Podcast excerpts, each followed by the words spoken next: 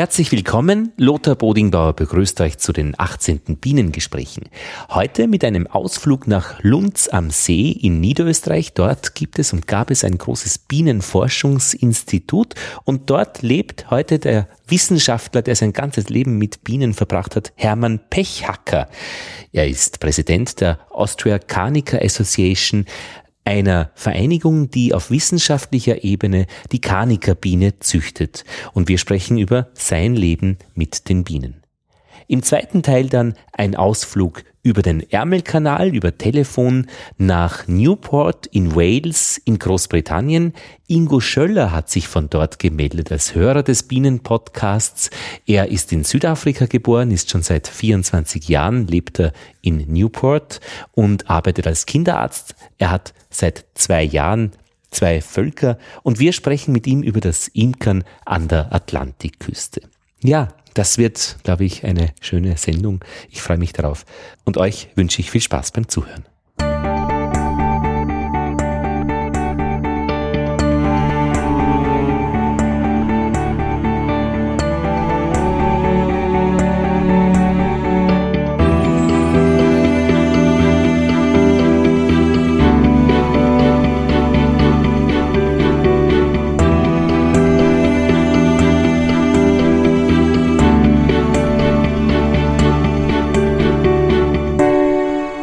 Bienengespräche, die 18. Ausgabe. Heute bin ich aus Wien rausgefahren mit der Eisenbahn, in St. Pölten umgestiegen in eine kleinere Eisenbahn, in Scheibs umgestiegen in den Bus, in Lunds ausgestiegen aus dem Bus, dann bin ich zu Fuß die Straße raufgegangen und jetzt bin ich bei dir, Hermann Pechacker. Danke für die Einladung. Gut so. es war gar nicht leicht, hierher zu kommen. Aber mich kennt jeder. Schon. Und du hast gesagt, einfach bei der Tür reingehen und ja, Hermann, Bienen sind dein Leben. Mit Bienen hast du geforscht. Du bist ein Wissenschaftler und keiner kennt sich mit der Karnikerbiene so gut aus wie du, weil du bist auch, wie sagt man denn, Präsident, Vorsitzender der Austria Carnica Association. Genau. Das deutet darauf hin, dass das länderübergreifend ist. Ja, im Prinzip haben wir unsere Mitglieder aus Österreich hauptsächlich, ein paar aus der Tschechei und ein paar aus Südtirol, aus England. Aber sonst ist, sind wir in Zusammenarbeit, in Zusammenarbeit mit dem mit der sogenannten AGT, mit dem Deutschen Zuchtverband. Ja. Ähm, du bist ähm, bis im Jahr 2004, sagst du, aktiv gewesen an der Universität für Bodenkultur. Oder bis 2007. Bis 2007. Und heute noch. Ja. Allerdings nur mehr in Sachen Doktorarbeiten und Diplomarbeiten. Ja. Weil die haben nicht sonst, weil es ist ein habilitierter Betreuer notwendig. Ja. Ich finde es ja bei der Universität. Aber ich vergib nur dem, die mich interessieren. Ja.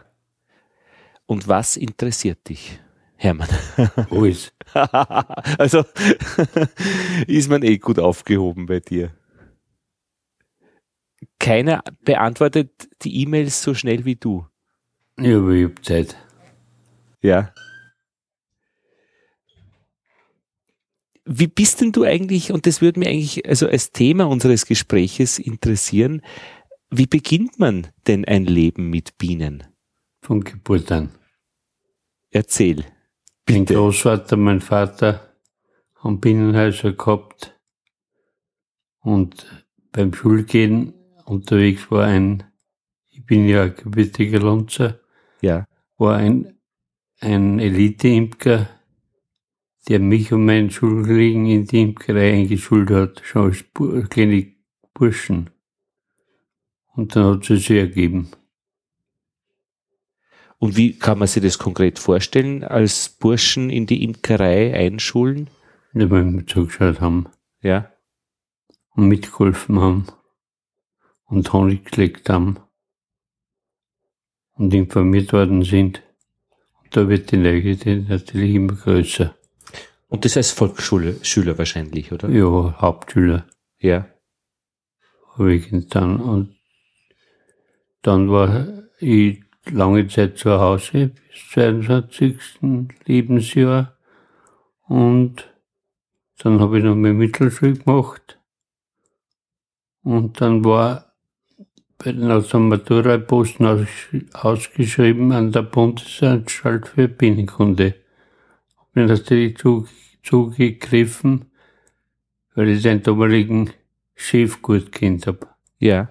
Weil es mich interessiert hat Die Bundesanstalt für Bienenkunde ist hier in Lunz am See. gewesen. Ja. Ein Rest ist noch da. Jetzt müssen wir Lunz am See ein bisschen positionieren für unsere Hörer in Deutschland, Schweiz, Österreich, also für unsere deutschsprachigen Hörer. Lunz am See ist in Niederösterreich im Ötschergebiet. Es ist, glaube ich, nach Maria Zell so 30, 40 Kilometer. Es gibt Ja. einen See, wie der Name Lunz am See sagt, wo man mit einem Elektroboot auch fahren kann.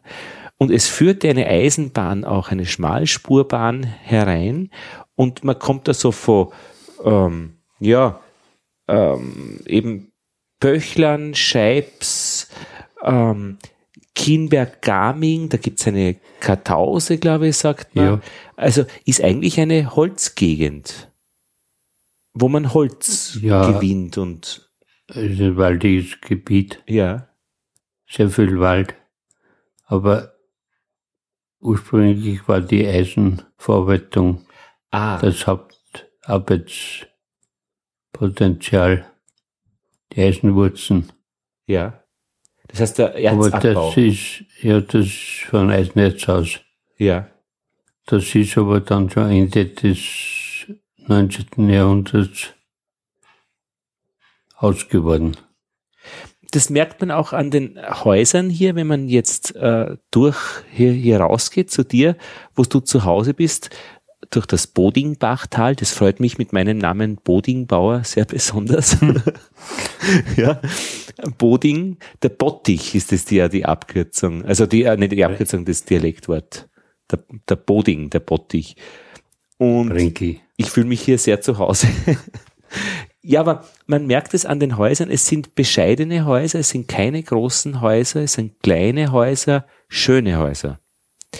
Aber nicht üppig und nicht jetzt irgendwie, dass man das Gefühl hätte, da, da, da war irgendwie eine, eine üppige Gegend historisch.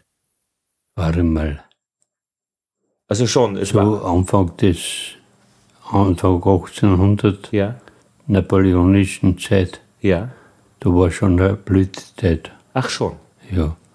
Und dann ganz kurz, wie der Töpper die Eisenindustrie gegründet hat. Da war der Töpper Alonso, war der größte Indus- Industrielle der Monarchie. Ach so. Ja, Und das Eisen hat er in Lunds dann verarbeitet ja. oder anderswo? Dann Donauwitz, Gusswerk, Ja, ja, ja, Donauwitz. Das sind die großen Städte. Neubruck bei Scheps. Ja. Die Schmalspurbahn, die reinführt, ist jetzt mittlerweile aufgelassen, gibt's nicht mehr und die Gleise sind, sind entfernt worden. Also man könnte jetzt gar nicht mehr fahren. Ich habe es Fahrrad, gesehen. ein Fahrradweg geworden. Ah ja, na gut, das ist ja immerhin eine gute, äh, gute äh, Idee, mit so einer Geschichte umzugehen. Zum Teil mit Widerstand, aber es ist Ja. besser wie nichts. Ja, weil die Trasse ist ja schön und, und äh, was flach dahin geht, mit wenig Steigung ist auch für Fahrradfahrer gut. Ja, für Bequeme. Ja. In Lunz ist auch immer wieder die, äh, dieser Ort, ähm, der schon wirklich sehr bergig, eigentlich ja, hügelig bergig ist rundherum, als Kältepol Österreichs bekannt. Im Winter, wenn es irgendwo kalt ist, hört man öfter in Lunz, ist es wirklich kalt. Macht die Kessellage. Die Kessellage war. Stau. Aha. Kältestau. Ja. Wie viel Und Grad? der Kältepol ist auf der, am dünnsten Plateau. Eine Doline mit ein paar Kilometer Querschnitt. Ja. Da kannst du ohne jetzt einmal 40, 50 Grad minus haben. Und in Lund selbst, also wenn wie viel Grad? Normal. Waren minus, also minus 20 waren es einmal. Ja, ist schon, schon selten geworden. Ja. Die Dolinen sind äh, so, so Kalksteineinbrüche, wo praktisch das kalte, das, das, die kalte Luft sich unten ansammelt. Ein Kältes entsteht, ja. Und die muss man kennen, wo die sind, weil der, der, äh, die, die Besitzer von der, von der, von diesen Grundstücken wenig Freude haben, wenn da dauernd die Leute rein ja, marschieren. Die Firma Kuppelwieser gehört das. Mhm. Die sind ziemlich heikel. Ja, ja.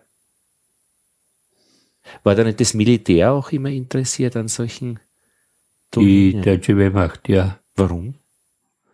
Kältetaugliche Motoren entwickelt. Ah, verstehe. Und hat das einen Einfluss auch auf die Bienen, diese, dass es kalt wird, oder ist es eh ganz gut? Unsere Bienen, die hier heimisch sind, äh, kommen mit, mit diesen Kälte. Ja, ohne Wetter aus. Also minus 20 Grad kann man ja.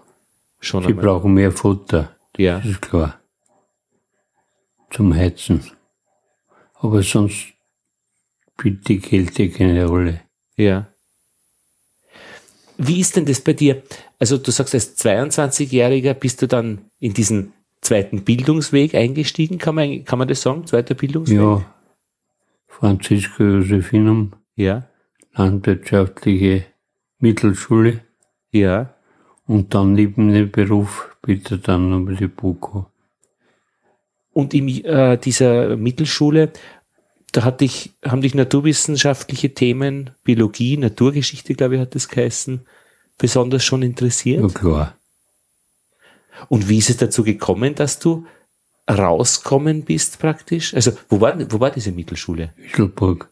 In Wieselburg. Das ist so die Bezirkshauptstadt, die man auch durchquert, wenn man hierher fährt. De facto, ja. Ja.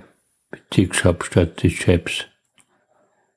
Und wie, wie, warum bist du dort äh, in diese weiterführende Schule gegangen? Wie, wie kommt man praktisch aus Lunds raus als Jugendlicher? Ich war Landarbeiter, der im Sommer Waldarbeit gemacht hat und dann ist zu Hause ist die Technik aufgekommen in der Landwirtschaft.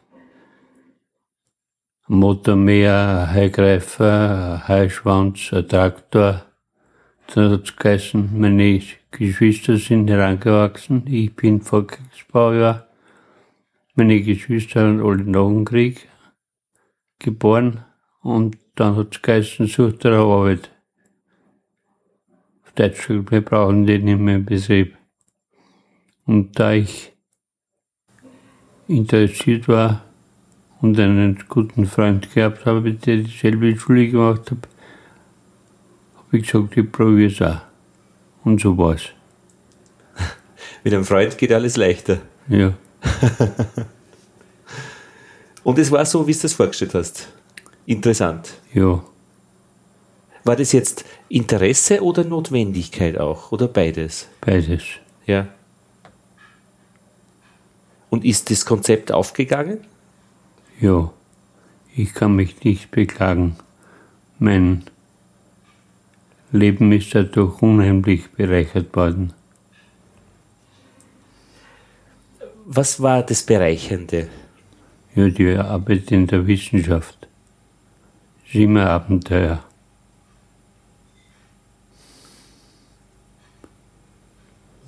Wie könntest du da mehr darüber erzählen? Ein Abenteuer für dich? Ja, man muss einmal der Boko Diplomarbeit machen, eine Doktorarbeit und dann eine Habilitationsschrift richten. Und da wird man immer gefordert. Und Wissenschaft ist eine Art, ja, im Abenteuer, man sucht nach neuen Dingen. Und man ist auch viel mit Menschen in Kontakt. Ja, sicher. Reden, kommunizieren. War viel über jährlich an die 20 Vorträge gehalten, über Jahrzehnte hinweg. Da hat man mhm. viel Kontakt mit Menschen. Und wie weit haben diese Kontakte gereicht? Ja, Beratung. und Information. Und international?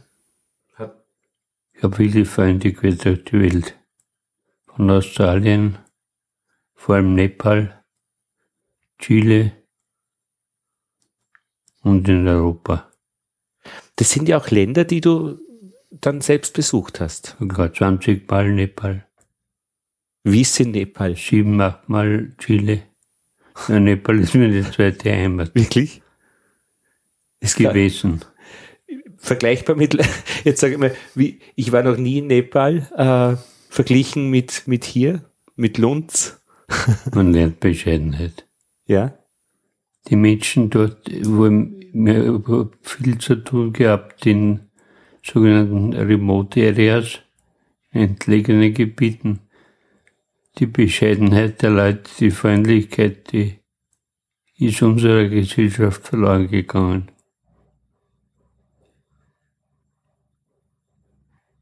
Selbstverständlichkeit, wenn man in ein Dorf kommt, wird man mal vom Bürgermeister begrüßt und herumgeführt, erklärt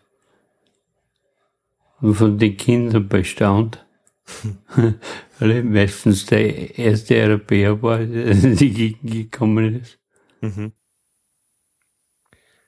Ja, es war schön. Vor allem ist der Nepal-Besuch eine kleine- eine kleine Leidenschaft von mir gewesen für die dritte Welt.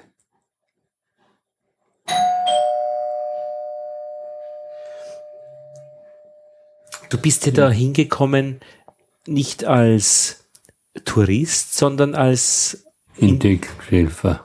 Entwicklungs als Entwicklungshelfer? Ja, wiss- wissenschaftlicher Berater für ein Entwicklungsprojekt. Und- Damals gefördert vom Außenministerium. Und was genau war, war da die Entwicklung oder was konntest du da Ja. beitragen? Der Grundziel war Entwicklung und Förderung der, der, der autochthonen Biene Apis cerana. Das ist furchtbar mühsam gewesen. Und erst jetzt, Jahre später, kommen die Früchte zu- zutage. Das ist also eine autochthone Biene. Das ist eine Biene, die nur dort, die dort In Asien vorkommt, ja. in Asien vorkommt. Von Afghanistan bis Nordosten von China. Heißt noch einmal Apis mellifera? Nein, Apis cerana ist eine eigene Art Ah, okay. der Gattung Apis. Ja. Wir haben ja in der Welt neun Arten der Gattung Apis. Ja. Da gehört die Cerana dazu, Ja. da gehört unsere westliche Honigbiene, die Mellifera dazu und einige andere. Und die Hummel auch. Nein. Die Hummel ist Bombus, eine eigene Gattung. Also das ist eben das Interessante und auch schwierige, Gattung und Art nicht zu vermischen und die Rasse dann nämlich auch noch wohl zu unterscheiden. Die Rasse ist eine Art Ökotyp und eine zoologisch gesehen eine Unterart Genau. bei der Honigbiene. Ähm, die autochthone Biene in Nepal, musstet ihr die erst entdecken oder war die schon? Ja, Die ist ja so wie bei uns traditionell verankert in der, in der Gesellschaft. Und dort die Biene und die Bienenprodukte haben dort einen wesentlich höheren Stellenwert wie bei uns. Warum? Ja, weil die Leute wissen, was für wertvolle Produkte Honig, Pollen sind. Ja. Honig ist dort so wie bei uns früher eine Art Heilmittel, also ein Universalheilmittel. Und deine Aufgabe bei diesem Entwicklungsprojekt war, äh, diese autochthonen Bienenart zu fördern. fördern. War die in Gefahr, dass sie Die ist verschwindet? in Gefahr, weil laufend europäische Bienen importiert werden. Ja. Und mit der europäischen Biene natürlich auch die ganzen Krankheiten, die die asiatische Biene nicht kennt. Varroa. Die Varroa kommt von der Cerana. Das ist kein Problem. Ach so. Sackbrot, europäische Farbbrot, mhm. Dachemilbe, das sind Krankheiten, die mit unserer Biene dort eingeschleppt wurden. Ja. Und die europäische Biene wird dort propagiert von geldgierigen Leuten, muss ich sagen. Ja. Nur können sich diese Bienen nur reichere Leute leisten, weil sie ständig Medikamente brauchen. Ja. Sie haben für, die, für den Eigenbedarf, für die eigene Gesundheit kaum Medikamente, aber für die Bienen müssen sie sie haben, sonst ist sie, sonst ist sie tot. Ja. Und äh, hat das funktioniert dann, diese Förderung und Unterstützung? Ja, wir haben versucht, den Leuten im Selbst, selbstkonstrukten Service, Beutenbau, ja. moderne Binnenbeuten, Magazinbeuten mhm. einzureden oder das ist schwierig.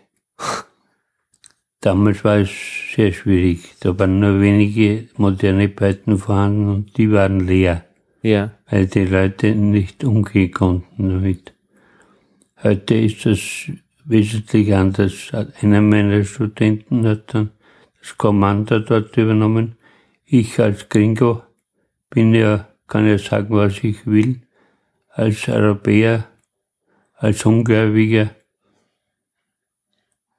wird nicht ernst genommen. Aber wenn der, der Yoshi heißt er, der hat bei uns im Institut die Doktorarbeit gemacht, der hat dann das Projekt übernommen, die Beratung der Arbeit, war ein Barmane, mhm. ein Hochkastiger, mhm. der aber alle Arbeit, auch die Deckarbeit gemacht hat und der, war ungemein angesehen. Mhm. Von da weg ist es bergauf gegangen. Mhm. Und heute bin ich dabei, mit den Leuten die Zucht zu forcieren. Mhm. Das ist die, letztlich die einzige Chance. Und die Zucht ist etwas, was man lernen muss. Ja klar. Leistungsprüfung, dann mit den Zuchtwirtschaftsergebnissen richtig umzugehen, ja. ist dann wesentlich. Aber es sucht die Zukunft. Gerade ist, bei der Biene. Ja. Ist die Zucht eigentlich ein Handwerk, eine Kunst oder eine Wissenschaft? Na, Gemeinschaftsarbeit. Ein Zuchtverband muss gegründet werden und den haben sie gegründet. Dann wird Leistungsprüfung gemacht und die Daten der Prüfung dann in eine Datenbank hingebracht und Zuchtwertschätzung gemacht und dann Auslöse betrieben. Und wir sind bei der ja einen wunderbaren Vorteil im Vergleich zur allgemeinen Tierzucht. Erstens ist die Leistung nicht Einzelleistung, sondern soziale, eine soziale Leistung, auch ein soziales Verhalten. Mhm. Und andererseits aus diesem Grund ja gibt es natürlich keinen Stress für das Einzeltier. Und Selektionserfolg kann lange andauern. Das heißt, der Selektionsplafond kann kaum erreicht werden. Der Stress für das Einzeltier, worin besteht der bei einer Zucht? Ja, braucht man aber die schöne Zucht zu schauen. Die Zuchtschweine sind physiologisch derartig überfordert, dass sie im wahrsten Sinne des Wortes stressgeplagt sind. Mhm. Aha, das heißt, wenn man eben mehrere Lebewesen hat, dann kann man das als ja. Gesamtpaket. Die Leistung eines Bienenvolkes hängt sicher von der Leistung, Einzelleistung der Biene ab, aber im Endeffekt von der Gemeinschaftsleistung. Mhm. Wenn, die, wenn ich viele Bienen habe, gibt es mehr Honig in einem Volk. Wenn ich ein schwaches Volk habe, weniger. Mhm. Und wenn man die Zucht. Und vor allem ja? ist der Riesenvorteil der Bienenzucht. Nur ein gesundes Bienenvolk bringt Honig, mhm. der nach, in der Menge, die nahezu tödlich ist. Mhm. Und das äh, Zucht geht eben nur gemeinsam, weil einer alleine kann keine Bienen nach äh, Kriterien züchten, weil sonst sich das alles kunterbunt vermischt, weil Bienen ja fliegen. Das ist klar. Und daher auch äh, diese Gründung oder diese Arbeit in der äh, ACA, Austria Canica Association, dass man das auf äh, wissenschaftliche und gemeinschaftliche Basis betreibt, die Zucht der und auf inter internationaler Zusammenarbeit. Ja. Und konkret äh, geht es bei eurer Arbeit um zwei äh, Rassen der Apis mellifera, nämlich äh, die Kanikabine und die dunkle Biene. Ja, das sind unsere sogenannten Autochtonen ja. der heimischen Bienen Österreichs. Und bei der Kanikabine, weil die auch sehr beliebt und bekannt ja. ist, wurde die auch in die ganze Welt exportiert. Also man findet die Kanikabine auch in Neuseeland zum Beispiel. Oder in Chile. Ja. Ein letztes Mädel von meinem Freund in Chile war, jetzt ist er leider schon gestorben, ganz Chile will Kanika. Mhm. Und die äh, Kanikerbiene hat ja bei uns auch in Österreich die dunkle Biene ein wenig auch bedrängt, oder? Hinausgedrängt. Ja. ja. Und ist das nicht auch die Gefahr, wenn die Kanikerbiene, du hast es eher angesprochen, mit Medikamenten würde man dann praktisch sie halten können und sie braucht, äh, wenn man äh, sie hält in Gegenden, wo sie eigentlich nicht autochton ist, eben ähm, viel Unterstützung und, und, und Medikamente oder praktisch äh, Arbeit. Wie schaut es dann aus in, in Chile oder in Neuseeland, wenn die Kanikabine ist? Die Kanika ist sehr anpassungsfähig. Ja. In Chile sind Erträge über 100 Kilo im Durchschnitt pro Volk mhm. An der Tagesordnung, genauso in Neuseeland oder anderswo. Aber ein Problem Und entsteht, wenn Sie praktisch mit autochthonen Bienen konkurrieren. Dort gibt es keine autochthonen Bienen. Ja. Aber in Nepal wäre es ein Problem. In Nepal ist es ein Problem. Und ich habe mich immer strikt geweigert, ja. dort zu bringen. Ja.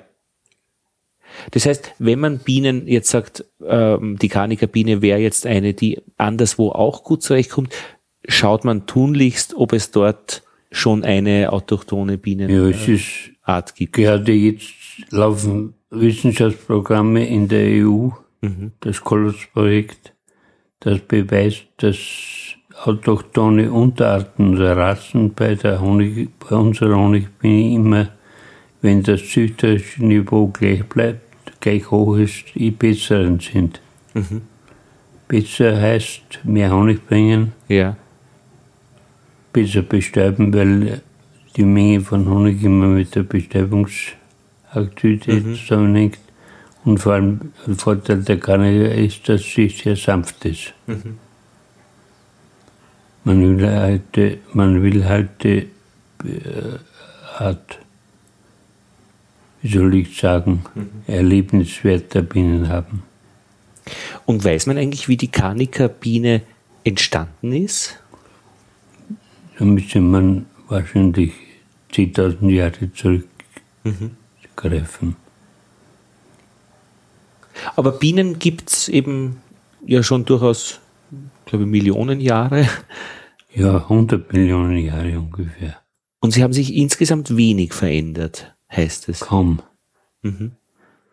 Ja, sicher, die Natur, natürliche Selektion verändert laufend. Laufend, ja. Und jetzt äh, die, die künstliche Selektion beschleunigt das im Sinn von oder mit dem Ziel, eine wirtschaftlich interessante Biene zu haben. Ja, ja.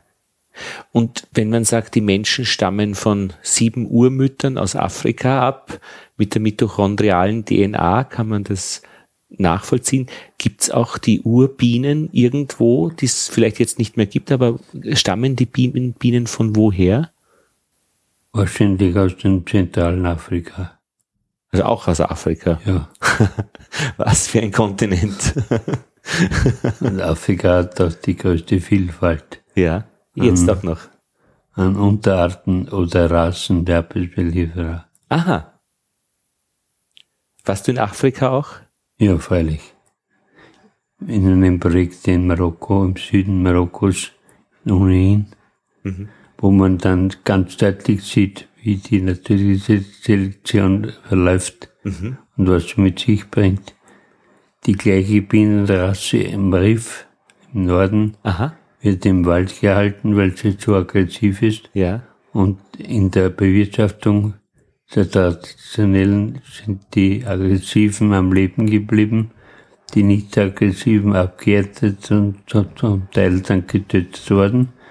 Und in unserem Projektgebiet ist eine Oasenimkerei. Da kann die Biene nur in Dörfern gehalten werden, da kann ich nur sanfte Bienen brauchen. Und so ist das.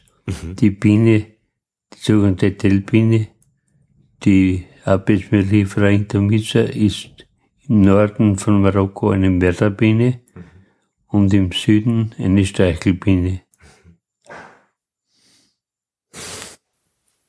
Das ist aber eine unbewusste Selektion. Und diese Selektion findet gemeinsam mit dem Menschen statt. Biene und Mensch sind da eine evolutionäre Kombination. Ja, sicher.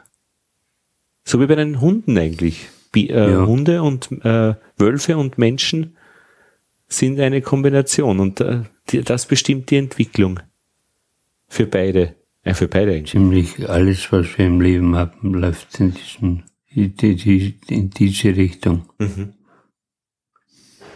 Wir wollen, wie ich in die Landwirtschaftsschulen gegangen bin, hat das geheißen, vier Tonnen Weizen, der 4000 Kilometer pro Kuh und Jahr. Mhm. Odlakation ist das höchste der Gefühle. Mhm.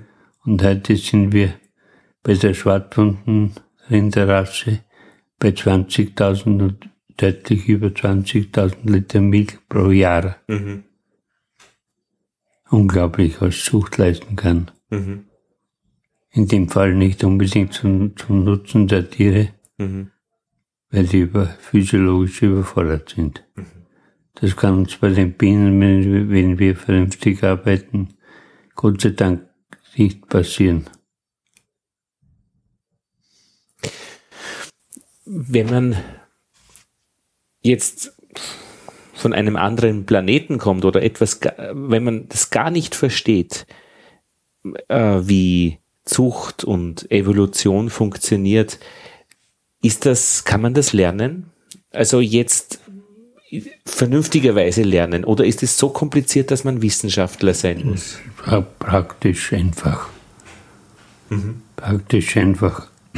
Es ist klar, ein Zuchtverband oder eine Zuchtarbeit braucht Wissenschaft im Hintergrund. Ja, Aber die Arbeit muss dann von Praktik gemacht werden. und was, welche Aufgabe hat da die Wissenschaft? Was macht die im Hintergrund? Neue, bessere Wege zu finden, vor allem jetzt in der Selektion auf, auf Varroa- Varroa-Toleranz. Das ist, das ist Aufgabe der Wissenschaft. Und die Selektion beruht auf den Merkmalen, die wirtschaftlich interessant sind. Und jetzt eben auch für die Biene notwendig sind. Es ist ja praktisch diese, die Methoden der Wissenschaft, was interessant ist oder was wichtig ist, dass die einfach äh, methodisch und systematisch vorgeht. Ja, die Wissenschaft schafft die Grundlagen für eine bessere Merkmalsbeurteilung. Ja, Gerade bei der Varroa tappen wir noch immer.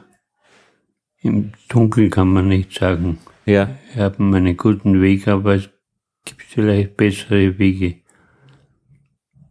Wie eine Art Genomselektion ist jetzt im Gespräch und im Versuch. Das könnte uns sehr schnell weiterbringen. Wie geht es genau? Ja, man sucht dann in einer Population bestimmte Gensequenzen, die für die Ausprägung eines Merkmals verantwortlich sind.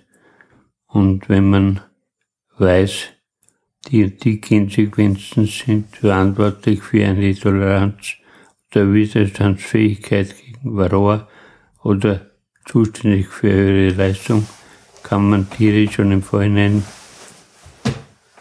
genetisch sozusagen untersuchen und sagen, das ist das Zuchttier der Zukunft.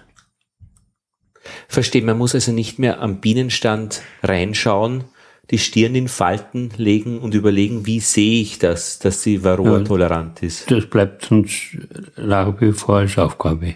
Aha, also das. Die praktische, Die bleibt schon noch. praktische Selektion ist Grundlage. Aha. Aber die, die genetische Erkenntnis, äh, dass man Es weiß, ein, Hilfsmittel. kommt, kommt sozusagen als zweite Stufe. Um bei der Varroa-Toleranz zu bleiben, gibt es da zwei Wege. Das eine, dass, dass die Varroa keinen Schaden anrichtet, obwohl sie da ist und der Biene im Nacken sitzt. Und der zweite Weg, dass die Biene erkennt, dass die Varroa im Nacken sitzt und sie putzt, beziehungsweise in der Zelle selbst ausräumt, wenn eine Milbe eingeschlossen ist. Habe ich das ungefähr richtig verstanden? Ja, sicher. In Wirklichkeit ist es so, dass wir in der Zucht uns in die Richtung bewegen müssen, dass die Varroa sich nicht vermehrt. Im Bienenvolk wenig vermehrt. Und das, da gibt es viele Möglichkeiten. Biene Apis cerana ja vorgibt. Was gibt die vor? Das Brutausräumverhalten, das heißt das Erkennen bei verlorener Brot, das aktive Eliminieren von Varroa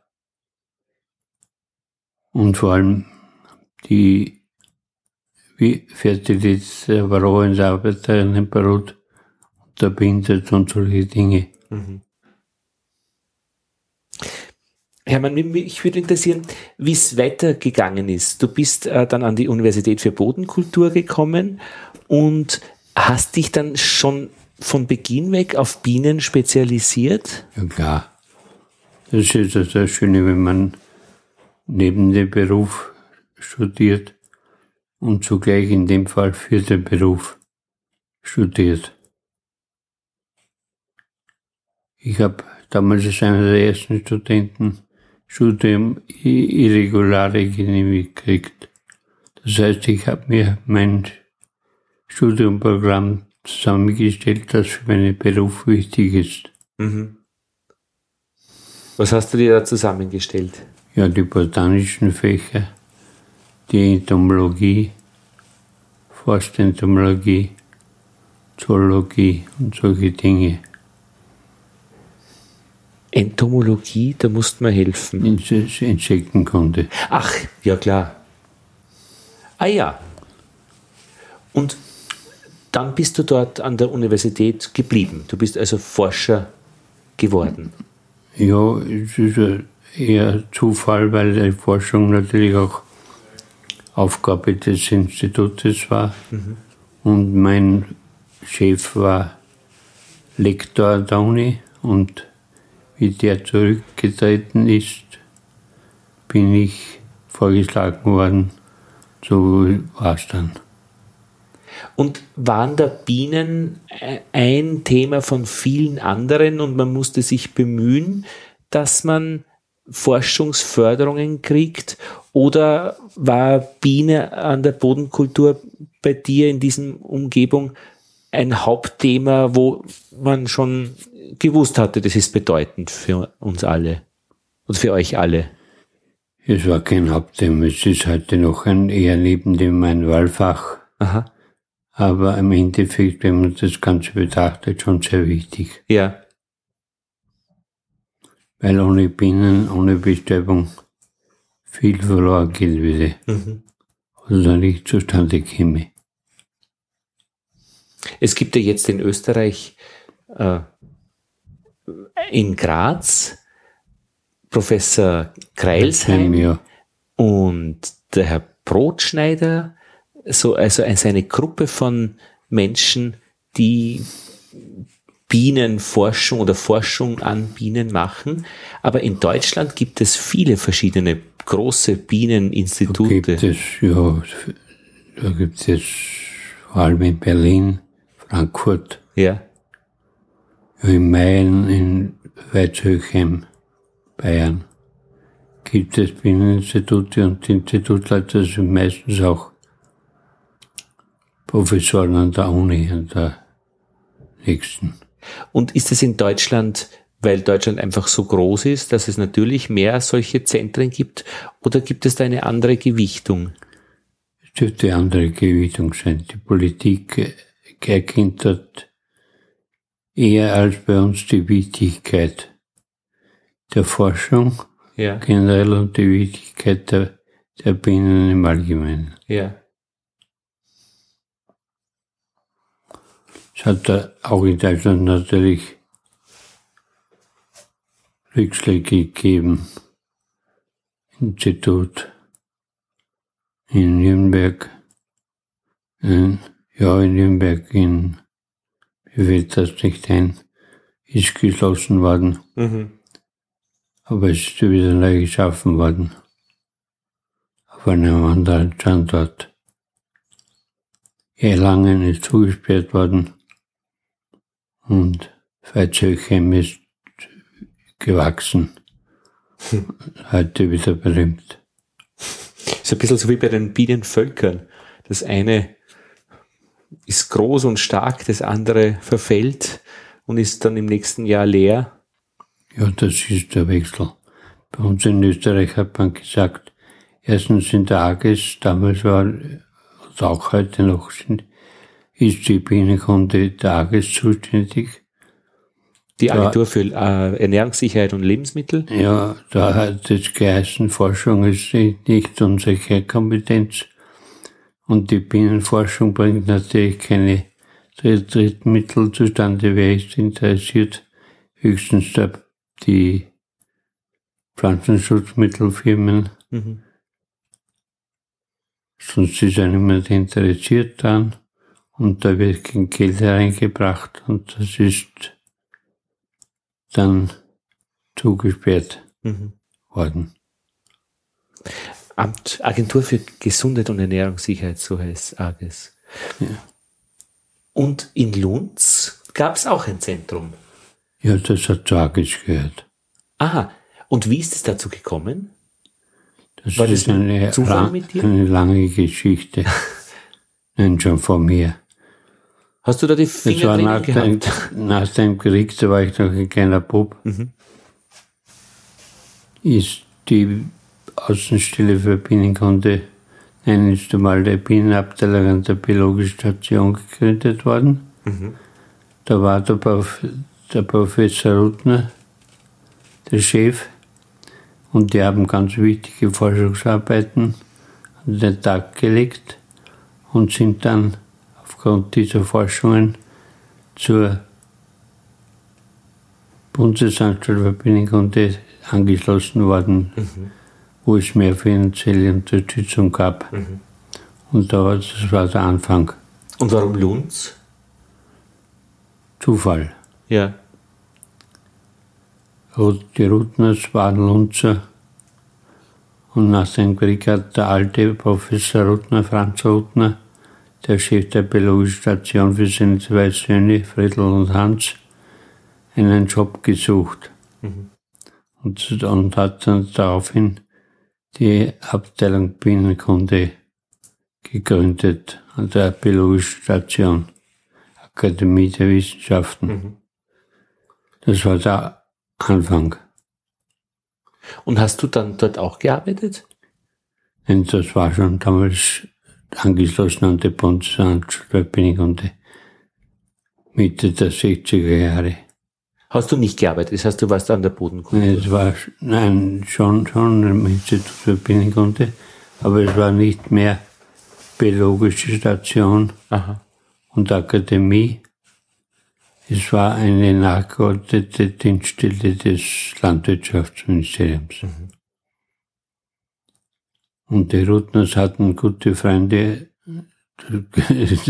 gehört zu Österreich, gute Freunde, mit denen sind daher finanziell gut unterstützt worden.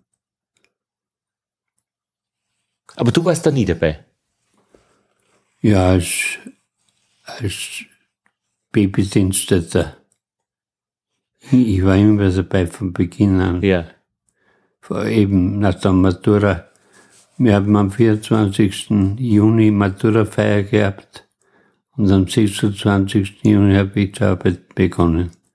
An der Bundesanstalt für Bienenkunde. Mhm. Also war das, das, diese Bundesanstalt auch für dich wichtig, für deinen Weg zu den Bienen? Ja, klar. Ja. Ähm, ich finde das in Österreich ja interessant, diese, ja eben, das sind ja Bundesinstitute. Da gibt's ja auch äh, Konrad Lorenz, Verhaltensforschung. Ja, oder in Graz Soziologie, nicht? Das ist Universitätsinstitut, Karlsheim. Genau, in Graz.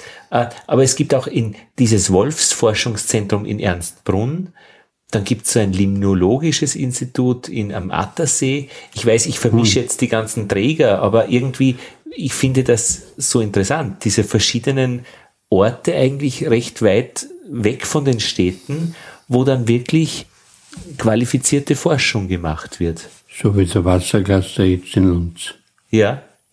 Was ist da? Das ist eine universitäre Einrichtung von der BOKU, der Uni Wien, ja. der Donau-Uni Krems die betreiben einen Forschungsstandort Lunds.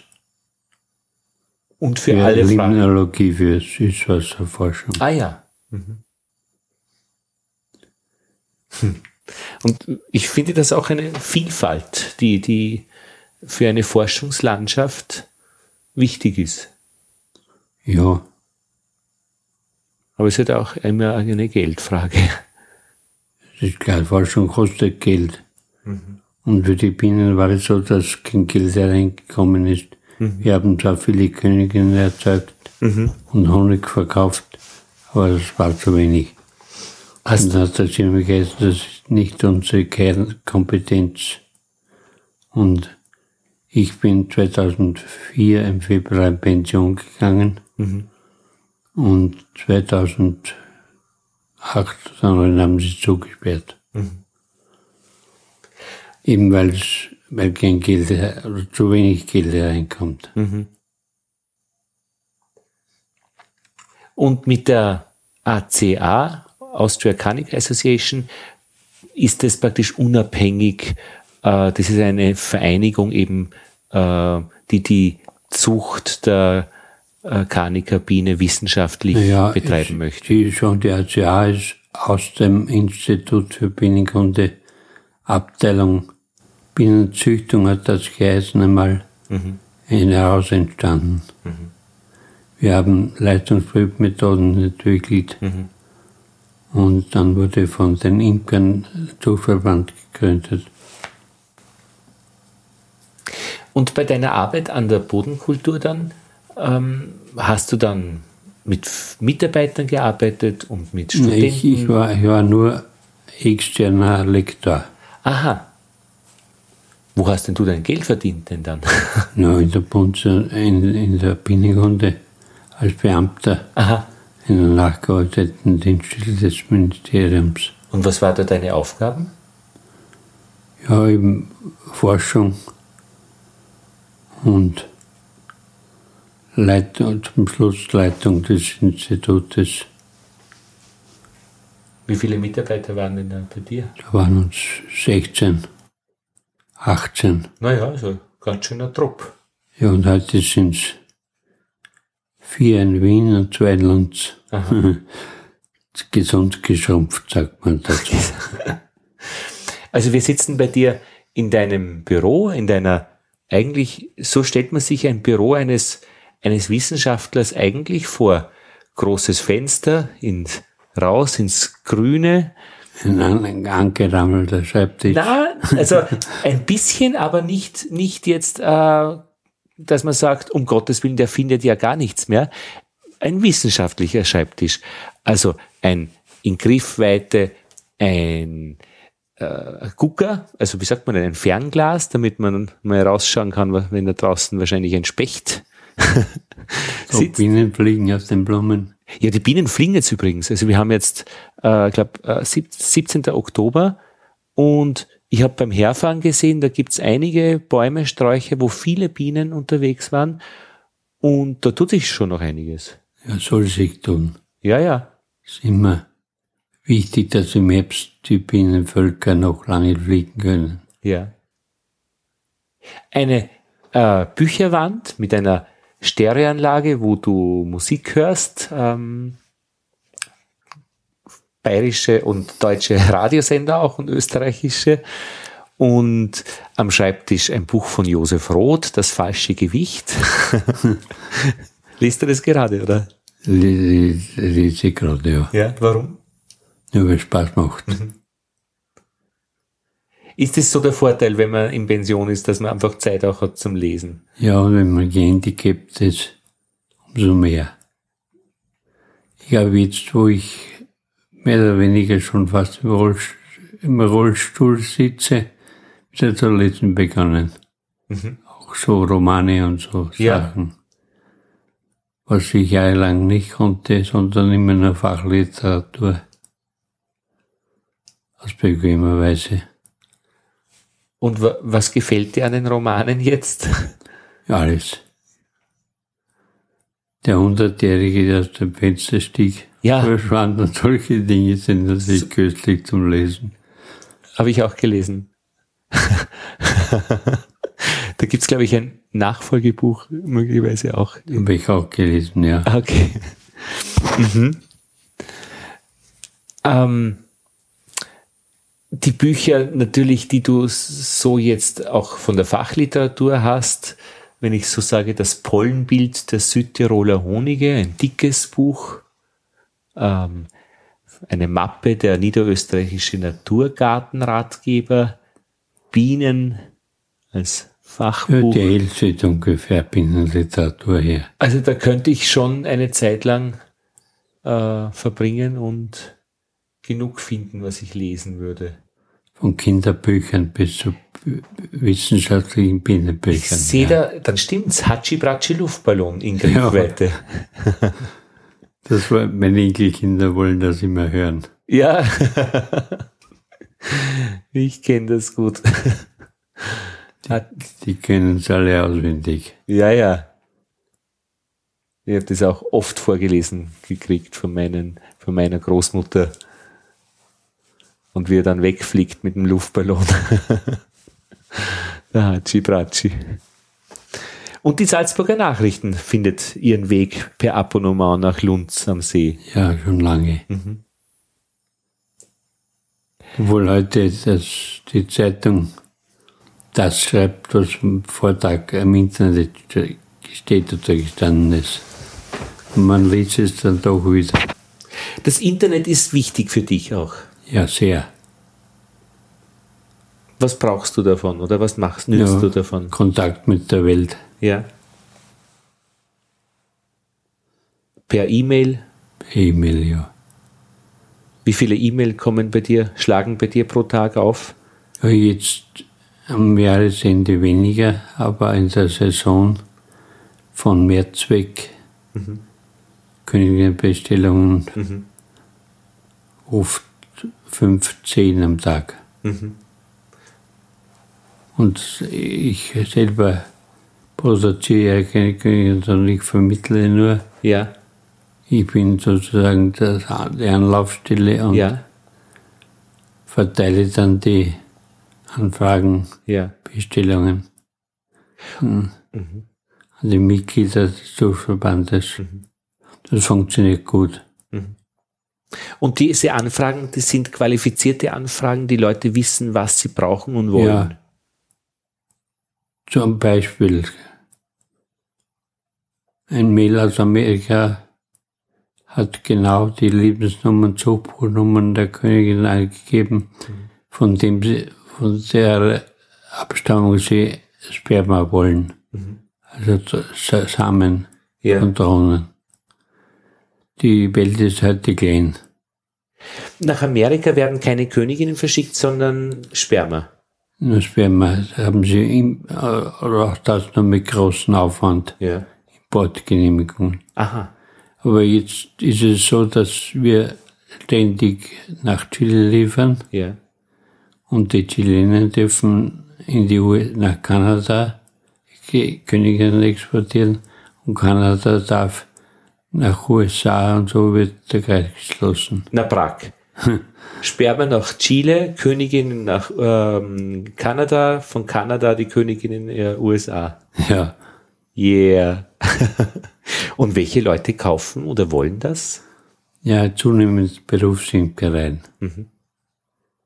Weil mein Freund in Chile, mit dem wir viel kooperiert haben, der hat 7000 Völker in seinem Betrieb. Und zum Anfang hat er mich, ich habe Chile mehrmals besucht, dort Vorträge gehalten und Versuche gemacht, Diplomarbeiten von Studenten begleitet. Der Alberto hat gesagt, das ist der Mann, der die, die sanfte Biene bringt. Am Anfang, das war ungefähr um 2000, 2001. Und hat erklärt, heuer könnt ihr die Handschuhe weglegen, nächstes Jahr den Hut, den Gesichtsschutz, übernächstes Jahr könnt ihr in T-Shirts arbeiten. Und genau so war es. Und die Leute wollen natürlich eine produktive und sanfte Biene. Das sind dann die Zuchtkriterien. Ja, klar. Wie gewinnt man Sperma? Ja, unter Mikroskop. Indem man Drohnen im paarungsfähigen Alter einfängt und zum Ausstülpen zwingt, indem man den Hinterleib leicht drückt. Und dann kann man vom Phallus das Sperma in einer Mikrokapillare abnehmen. Aber alles unter dem Mikroskop. Und die wird dann, diese Mikrokapillare wird dann in, in flüssigen Stickstoff. Ja, mit einer, entweder das funktioniert bei den Bienen schlecht. Die Gefrierlagerung Aha. Sondern? wird meistens nach längstens einer Woche verwendet. Aha, das muss man dann also schnell nach Chile kriegen schon. Ja, Aber nicht gekühlt, sondern einfach in einer, wahrscheinlich gekühlt schon. geht ein Briefkuvert Aha. bei Normaltemperatur. Ja. Man kann das Sperma wochenlang im Kühlschrank aufbewahren. Ah, das schon. Ja, Na, arg. Ist das, wird das standardmäßig überall gemacht oder macht das ihr ja. äh, als, Das war der Professor Rudner, der erste Chef von Lunzer Bienenkunde. ja, hat die künstliche Besammlung in Europa sozusagen eingeführt. mhm. Aber jedenfalls gibt's keine Königinnen-Attrappe, wo dann der, der junge Mann Der Ton aufspringt. Ja, der Drohne aufspringt das nicht. äh, Hermann, du selbst hast Bienen auch immer gehabt? Bienen? Ja, Ja? von meinem unmittelbaren Nachschulalter bis de facto bis heute. Mhm. Nun macht mein Sohn schon die Arbeit. Ja. Und immer alles gut gegangen oder auch Rückschläge? Ja, ja, es ist gut gegangen. Wie ich dann beruflich total angespannt, eingespannt war, ist natürlich einiges schief gegangen, wenn man sich nicht kümmert. Mhm. Man muss sich ein wenig um die Biene kümmern. Mhm. Nicht viel, aber doch. Und was ist kümmern? Ja, schauen, dass sie zu Futter genug haben. Das ist vor allem jetzt wichtig, dass die Varroa behandelt wird, ordnungsgemäß. Das war dann das Problem. Man muss rechtzeitig behandeln und ordnungsgemäß behandeln. Wir haben ein unheimliches Glück. In diesem Fall auch, dass wir mit den organischen Säuren behandeln können, ohne Resistenzen zu befürchten. Warum nicht? Ja, weil die Medikamente der Pharmaindustrie, wie zum Beispiel Fluorinat, Lumetrin, solche Wirksubstanzen, sehr schnell äh, sind wachslöslich, fettlöslich und Aha. Verursachen sehr schnell dann resistente Milben. Mhm. Und das ist bei den organischen Säuren der nicht möglich. Nicht möglich? Gibt es einen Grund? Ja, weil das, das pH-Niveau im Bienenstock offenbar für die Milben entscheidend ist. Wenn es angesäuert wird mit Säuren, sterben die Milben. Und weil sie offene Nervenendigungen haben und die können sie nicht im Sinn von Resistenzen schließen. Ah ja. Wenn ein Wissenschaftler Bienen hält, ist das anders, wie wenn es ein Imker hält, der das einfach so handwerklich gelernt hat? Ich bin ein handwerklicher Imker gewesen immer. Ich habe natürlich Leitungsprüfung gemacht mit meinen Völkern, aber das Ziel war immer Honig, weil Honey ist Money. Wir haben, wir haben viel dazu beigetragen, dass wir ein schönes Wohnhaus haben. Wirklich, ja? Ja, die Ziegel, der Baugrund, alles ist Honiggeld gewesen damals in den 70er Jahren. Und heute ist es so, dass meine Kinder und Enkelkinder schon profitieren vom Honig. Wie viele Völker? Bis gegen 100. Derzeit um die 50. Mhm. Die betreiben natürlich schon mein Sohn, Schwiegersohn, Enkelsohn. Alle sind mit Bienen irgendwie verbandelt. Mhm. Aber das ist schon eine große Zahl, das ist dann schon eine feste Arbeit. Ja, leg dich hin und halte Bienen und Schaf heißt Sprichwort, leg dich hin und schlaf. Bienen machen sehr wenig Arbeit. Ja. wenn man die nötige Coolness hat. Das ist gut für die Bienen unter Umständen. Die Coolness. Ja. Coolness bedeutet? Wir schauen höchstens zweimal im Jahr in den Bienenstock hinein. Oder dreimal. Mhm. Ausnahme der Honigentnahme. Ja. Aber sonst braucht man nichts machen. Und wie oft tauschst du eine Königin aus oder geht das automatisch? Alle zwei Jahre. Die Guten werden behalten, die Schlechten werden schon nach einem Jahr ausgetauscht. Wenn, wann tauschst du die aus? In welchem Monat? Meistens im September. Mhm. Oder man legt junge Völker, man baut junge Völker auf im Mai, Juni. Ja. Ja, ja, verstehe. Im Mai, Juni junge Völker aufbauen und dann die Königin, Eine, eine Reinzuchtkönigin. Einzugkönigin einweiseln in die Ableger der Kunstwärme. Und wie machst du das ganz praktisch? Da kommt die Königin, die alte, raus. Also man nimmt Bienen von Völkern, Ah, die man auflösen will, ja. Bienen ohne Königin und gibt da eine neue Königin dazu. Das ist der Kehrschwarm. Kehrschwamm aus Ableger oder Ja. Kunstschwamm. Ah ja, und äh, genau, Kunstschwamm. Und die, die nehmen dann praktisch eh jede Königin mit Freuden auf. Der Regel, ja. In der Regel. Es geht einfach. Ja. Also ich habe heuer bei unseren sieben Völkern alle Königinnen ausgetauscht und die habe ich vom Königinnenzüchtereien Zuchtköniginnen bekommen.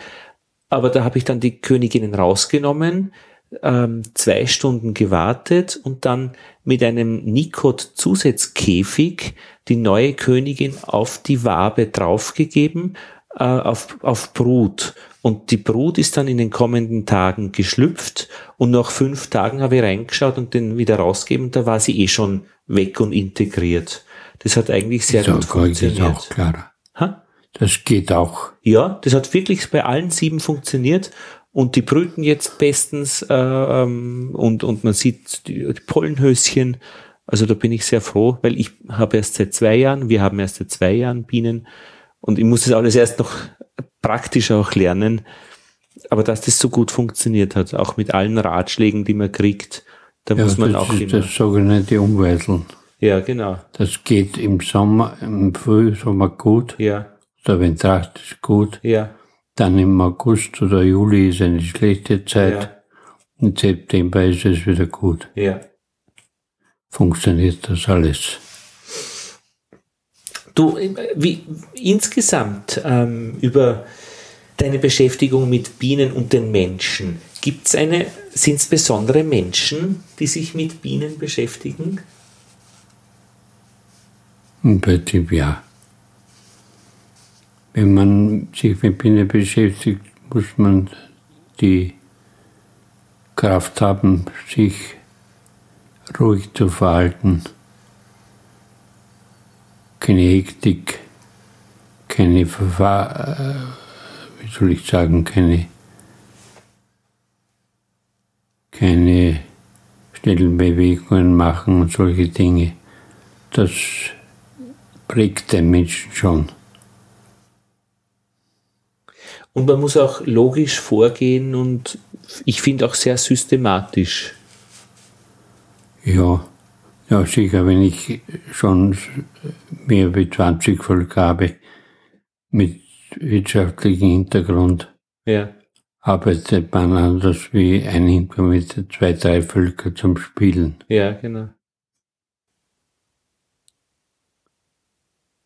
Aber jeder Imker ist erfreut, wenn er Honig erntet, wenn die Bienen sanft sind, wenn er wenig Probleme mit der Varroa hat. Mhm. Das sind unsere Zuchtziele. Mhm. Und je besser die erreicht sind, desto schöner ist es. Und ich weiß es äh, aus eigener Erfahrung, wenn man einen Misserfolg hat, ist es nicht schön. Das muss man auch ja. lernen, mit Und Misserfolgen umzugehen. Das ist immer. Man hat im Leben immer Misserfolge hinzunehmen. Hm. Hermann, ich würde sagen, wir haben einen Einblick in dein Leben mit Bienen bekommen. Und sollten wir noch, haben wir noch einen Ausblick vergessen? Etwas? Ja, meine berufliche Tätigkeit war vor allem Pollenanalyse, Bienenweide, Waldtracht und dann Zucht natürlich. Mhm. Also was damit praktisch wissenschaftlich zusammenhängt. Da könnten wir tagelang reden darüber. Ja. Wenn das einen Hörer von uns interessiert, kann er äh, nachlesen, kann er auch von dir was finden. Ja, in der, Zeit, in der Zeitschrift laufend, gerade jetzt, über die Bienen allgemein. Ja. Weil wir haben ja nur eine Honigbiene, aber viele Bienen. Ja. Dazu gehören die Hummeln, die Wildbienen, wir haben immerhin an die 700 Wild- oder Solitärbienenarten, ja. wovon allerdings die Hälfte auf der roten Liste steht. Wir haben an die 30 Hummel, 35, 40, 35 Hummelarten in Österreich. Das ist alles, gehört alles den Bienen. Das bin ich gerade dabei jetzt zu beschreiben im, in der österreichischen Imkerzeitung Bienen aktuell, in ja. der aktuellen Oktoberausgabe. Ja, zum Beispiel jetzt war in der Oktoberausgabe waren die Höhlenbrüter, unsere Honigbienenarten, die in Höhlen brüten, das heißt in Beiten wie unsere Biene. Und im November kommt jetzt ein Artikel über die Freibrüter, wie die Riesenhonigbienen, Zwerghonigbienen, ja, so ist das. In einer wunderschönen, klaren Sprache geschrieben, nichts Verschwurbeltes, nichts Unnützes. Das ist einfach auch wissenschaftlich schön geschrieben. Das weiß ich nicht. Ja, ich habe es gelesen.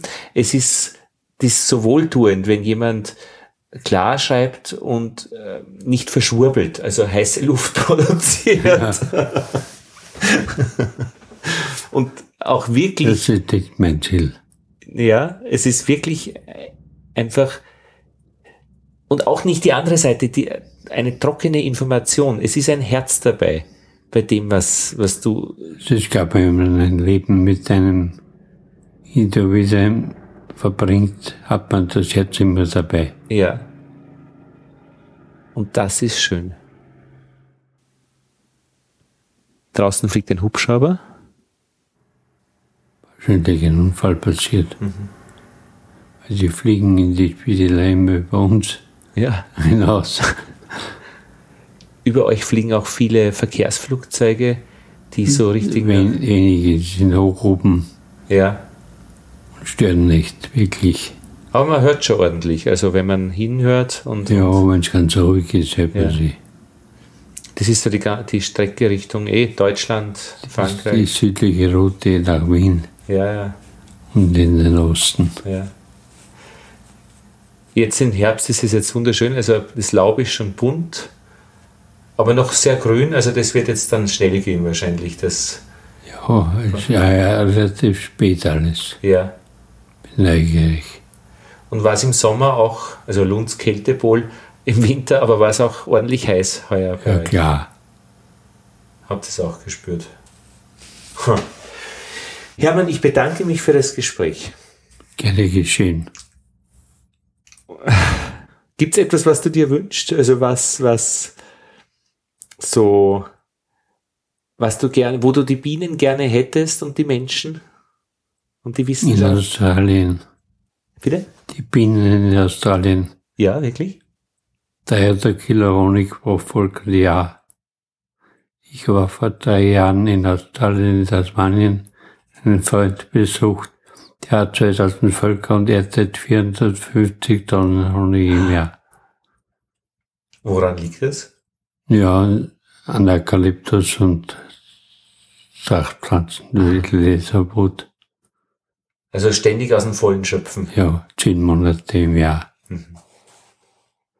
Zehn Monate im Jahr. Und da kann ich Bioenergie produzieren, billiger geht's nicht. Das heißt, wenn du dir einen. Wir fangen ja jetzt die Doktorarbeit an. Ja. In einem meiner Diplomarbeit-Studenten, ein Oberösterreicher. Der Diplomarbeit in Nepal gemacht, eine mhm. sehr gute. Mhm. Und jetzt eine Doktorarbeit machen will über Energiebilanz in Imkerei. Das ist interessant, ja. Und da kommt man drauf, dass Honig ist Bioenergie. Ja. Pur. Ja. Nur ein hochwertiges Nahrungsmittel. Es ist natürlich ein Frevel, wenn man daran denkt, man will Biosprit daraus machen, aber die Zeit wird kommen. Aber da gehört auch zum Beispiel der Wachskreislauf dazu, weil ich kann mir Biowachs kaufen, das in Marokko hergestellt wird. Ja, Wachs ist natürlich auch Energie in ja. konzentrierter Form. Ich habe mit einem Asphalthersteller gesprochen von der Technischen Uni Wien. Wir haben über Asphalt äh, uns unterhalten und da werden Industriewachse verwendet, dass man diesen Asphalt bei niedrigeren Temperaturen verarbeiten kann. Und da haben wir so scherzhaft gesagt, ne, aber eigentlich Wachs, die Bienen machen ja auch Wachs. Das wäre ja theoretisch denkbar, dass man äh, auch dieses Wachs verwenden könnte. Es wäre natürlich viel zu schade. Ja, und vor allem nicht aus, ausreichender Menge. Ja.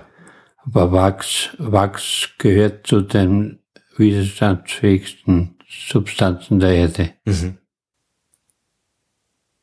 Das ist schon interessant, diese Substanzen der Erde, die, wie sehr da die Evolution auch ist mit den Substanzen. Was gibt es denn? was bleibt denn, was funktioniert?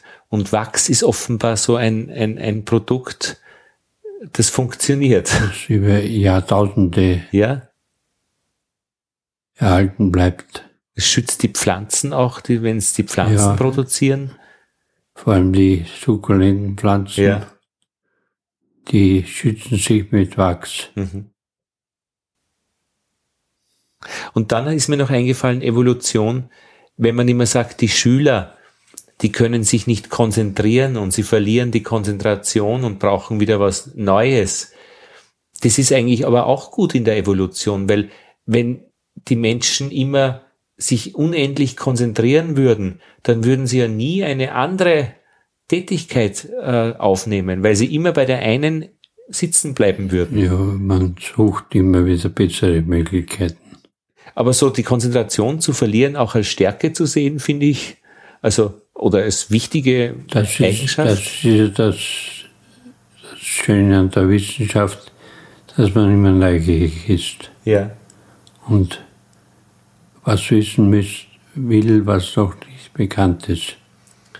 Gibt es Fragen, die du gerne jetzt beantwortet haben hättest? Ein paar Fragen habe ich natürlich immer.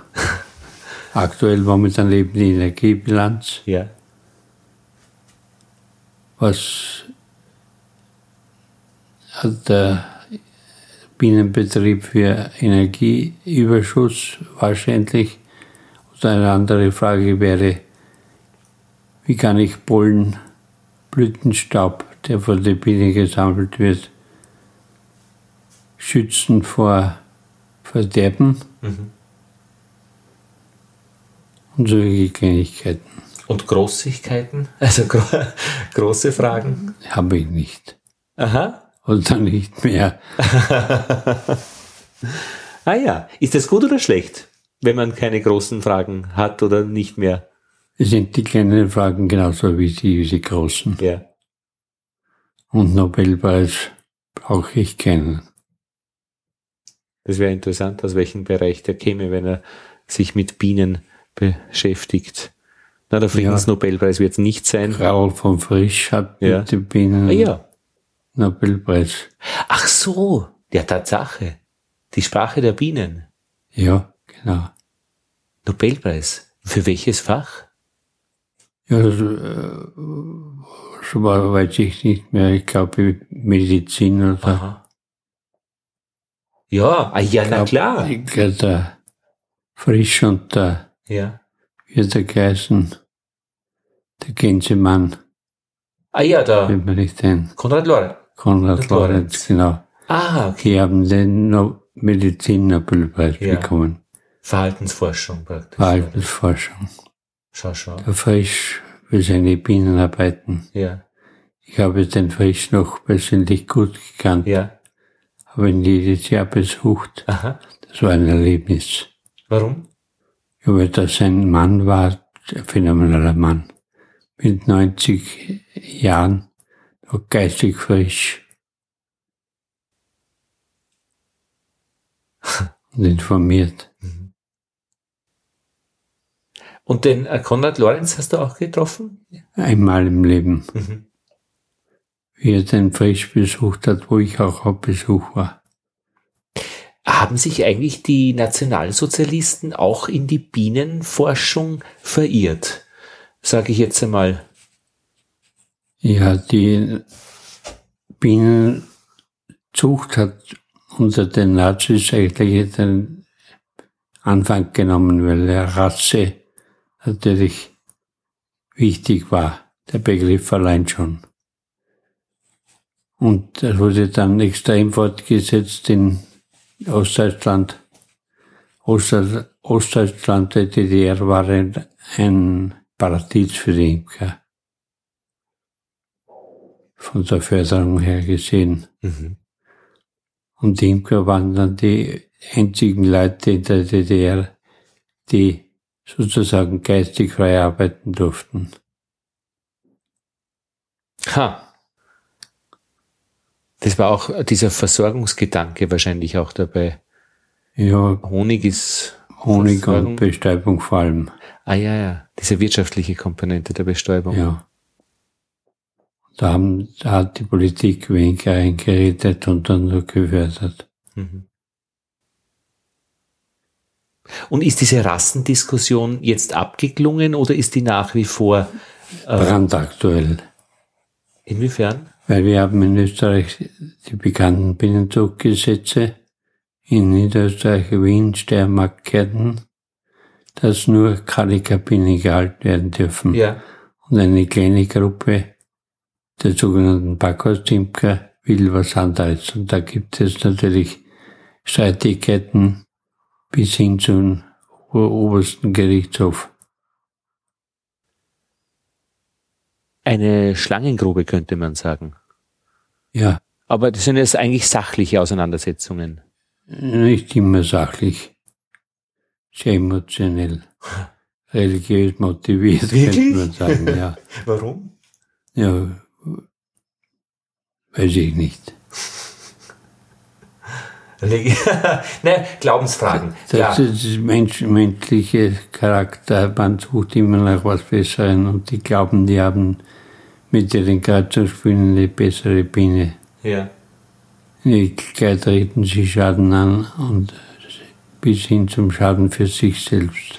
Und die Wissenschaft versucht aber jetzt praktisch diese Glaubensfrage, welche Biene ist jetzt, darf jetzt gehalten werden, auf, auf wissenschaftliche Kriterien zu stellen. Und das ist Messbarkeit, Vorhersagbarkeit, Wiederholbarkeit, Widerspruchsfreiheit. In emotionellen Fragen oder religiös, sagst du, religiös motivierten Fragen spielt die Wissenschaft keine Rolle. Wirklich? Und jetzt muss ich dich schon fragen, wo stehst du? Ja, logischer Seite auf der, auf der Seite der autochthonen Bienen. Der Kaniker, Das, ist klar. Und auch natürlich doch mehr fast bei der Melifera. Nur hat die ihren Platz in Tirol und in Salzburg. die dunkle Biene. dunkle Biene. Und das bedeutet aber, ähm, dass man damit automatisch gegen äh, die Erlaubnis der Backfastbiene ist in den ja, Landesgesetzen. klar. Ja, weil sonst geht's nicht.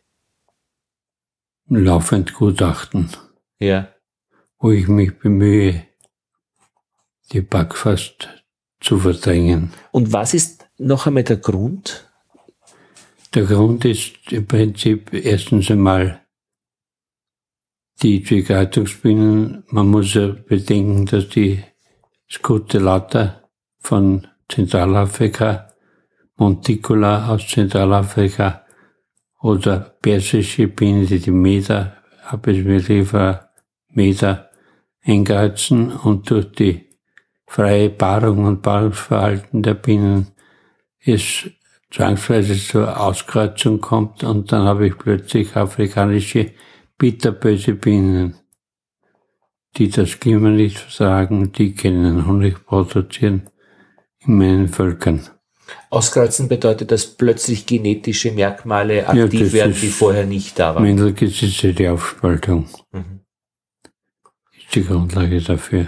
Und die Kanikerbiene, weil sie eben eine reinrassige Biene ist, äh, hat diese äh, Überraschungen nicht. Ja, die Zucht muss innerhalb einer Rasse erfolgen. Und bei uns eben ja. Und das Problem ist einfach, dass beide Zuchtmöglichkeiten äh, nicht gibt. Man könnte jetzt, wenn es nur die Backfastbiene gäbe, würde man halt Backfast halten und züchten. Aber beides geht ihm nicht gleichzeitig und kann nicht gehen. Das ist so diese, dieser, Kann dieses Problem. gehen, eben weil die Biene sich frei paart. Ja. Und damit wer- werden Ich sich die, bräuchte dann gründliche Besamung und Belegstellen, Mhm. dann könnte ich, könnte man theoretisch ein Nebeneinander tolerieren, aber so nicht. und damit Der Leidtragende ist immer der, der, Leidtragende der ganzen Sache ist immer der kleine Imker, der nicht aktiv züchtet. Und damit ist es aber praktisch, äh, sind diese Positionen nicht vereinbar und äh, jemanden von in Glaubensfragen zu überzeugen, ist ein unmögliches Unterfangen. Ja, Man muss sich also de facto arrangieren. Da zählen wissenschaftlich fundierte Argumente nicht.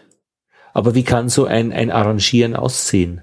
Es wird äh, Gesetze kann es niederschlagen. Es gibt, es gibt kein, in Wirklichkeit kein vernünftiges Arrangieren. Es ist ein bisschen so wie Israel und Ich Palästina. sehe das, ja, genau. Ich sehe das zum Beispiel in Chile oder auch in Nepal, dass der Rassenmischmasch immer zum Nachteil der Imkerei führt wie er von den Backwurstleuten bei uns angestrebt wird. Die kleinen Imker verschwinden dann. Die großen verbliebenen Imker haben ihre Bienenvölker dann in Gebieten, wo es Honig gibt. Mhm. Und weite Landstriche werden dann bienenfrei. Eine Stadtimkerei, wie es jetzt in Wien zum Beispiel geht, mit der Karika, mhm. gibt es dann nicht. Das wäre ein grober Verlust. Vor allem ist die flächendeckende Bestäubung dann nicht gesichert. Und eben vielen Menschen die Imkerei nicht möglich. Aber jetzt muss man helfen. Ähm, wir haben unsere Bienen äh, vom Leitergebirge auf niederösterreichischer Seite. Und auf der anderen Seite, meines Wissens, sind Backfastbienen erlaubt im Burgenland. Die, die, die Burgenländer haben im Bienenzuchtgesetz keine, keine Paragraphen, Paragraphen. Und die Bienen, die ich als Ableger voriges Jahr bekommen habe, ein Volk hatte auffällig viele gelbe Streifen. Da waren offensichtlich einige Backfastmänner beteiligt. Ja, sicher. Aber nicht, nicht alle. Aber wenn ich eine, eine Königin hinein, eine Königin hineingebe, ist das belanglos. Das habe ich heuer gemacht und damit gibt es ab jetzt nur noch Kanikabinen. Aber habe ich damit ein Problem verursacht in Wien? Nicht in der ersten Generation. Ah, sondern? Dann der zweiten F2, F3 und später gibt es dann die Aufspaltung wo es dann zu Fehlpaarungen kommt. Aha. Fehlpaarung heißt, dass eine Mannequin mit nicht Karikatronen ja. gepaart wird.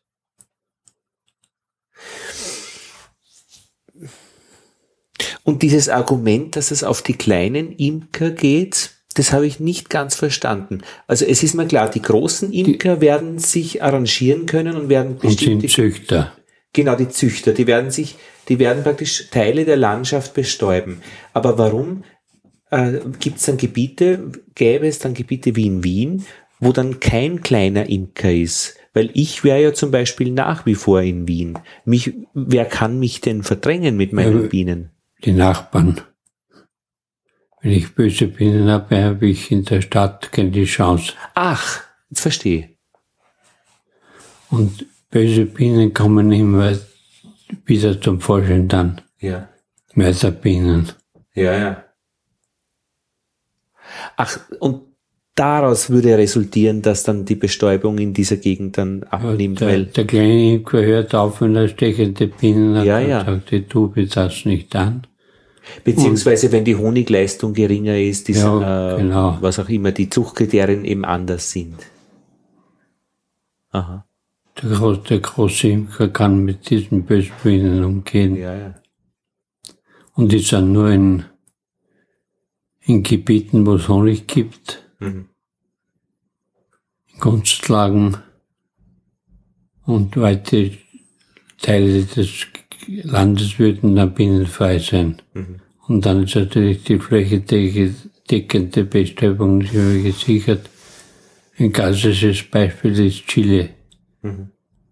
Das ich genau kenne, die sogenannte Backyard-Imkerei, so Hausgartenimkerei, wie bei uns die kleinen Imker sind, ist dort vollkommen verloren gegangen. Und es bleiben dann nur Betriebe mit tausenden Völkern. Hermann, jetzt muss ich dich noch abschließend fragen, welcher Honig schmeckt dir am besten? Jeder gute Honig ist gut. Mhm. Ja? Ich habe zum Beispiel selbst Rapson nicht gern in cremiger Form. Ja. Ist gut. Waldhonig ist gut. Jeder Honig ist gut. Vielen Dank für das Gespräch. Ich habe keine geschehen.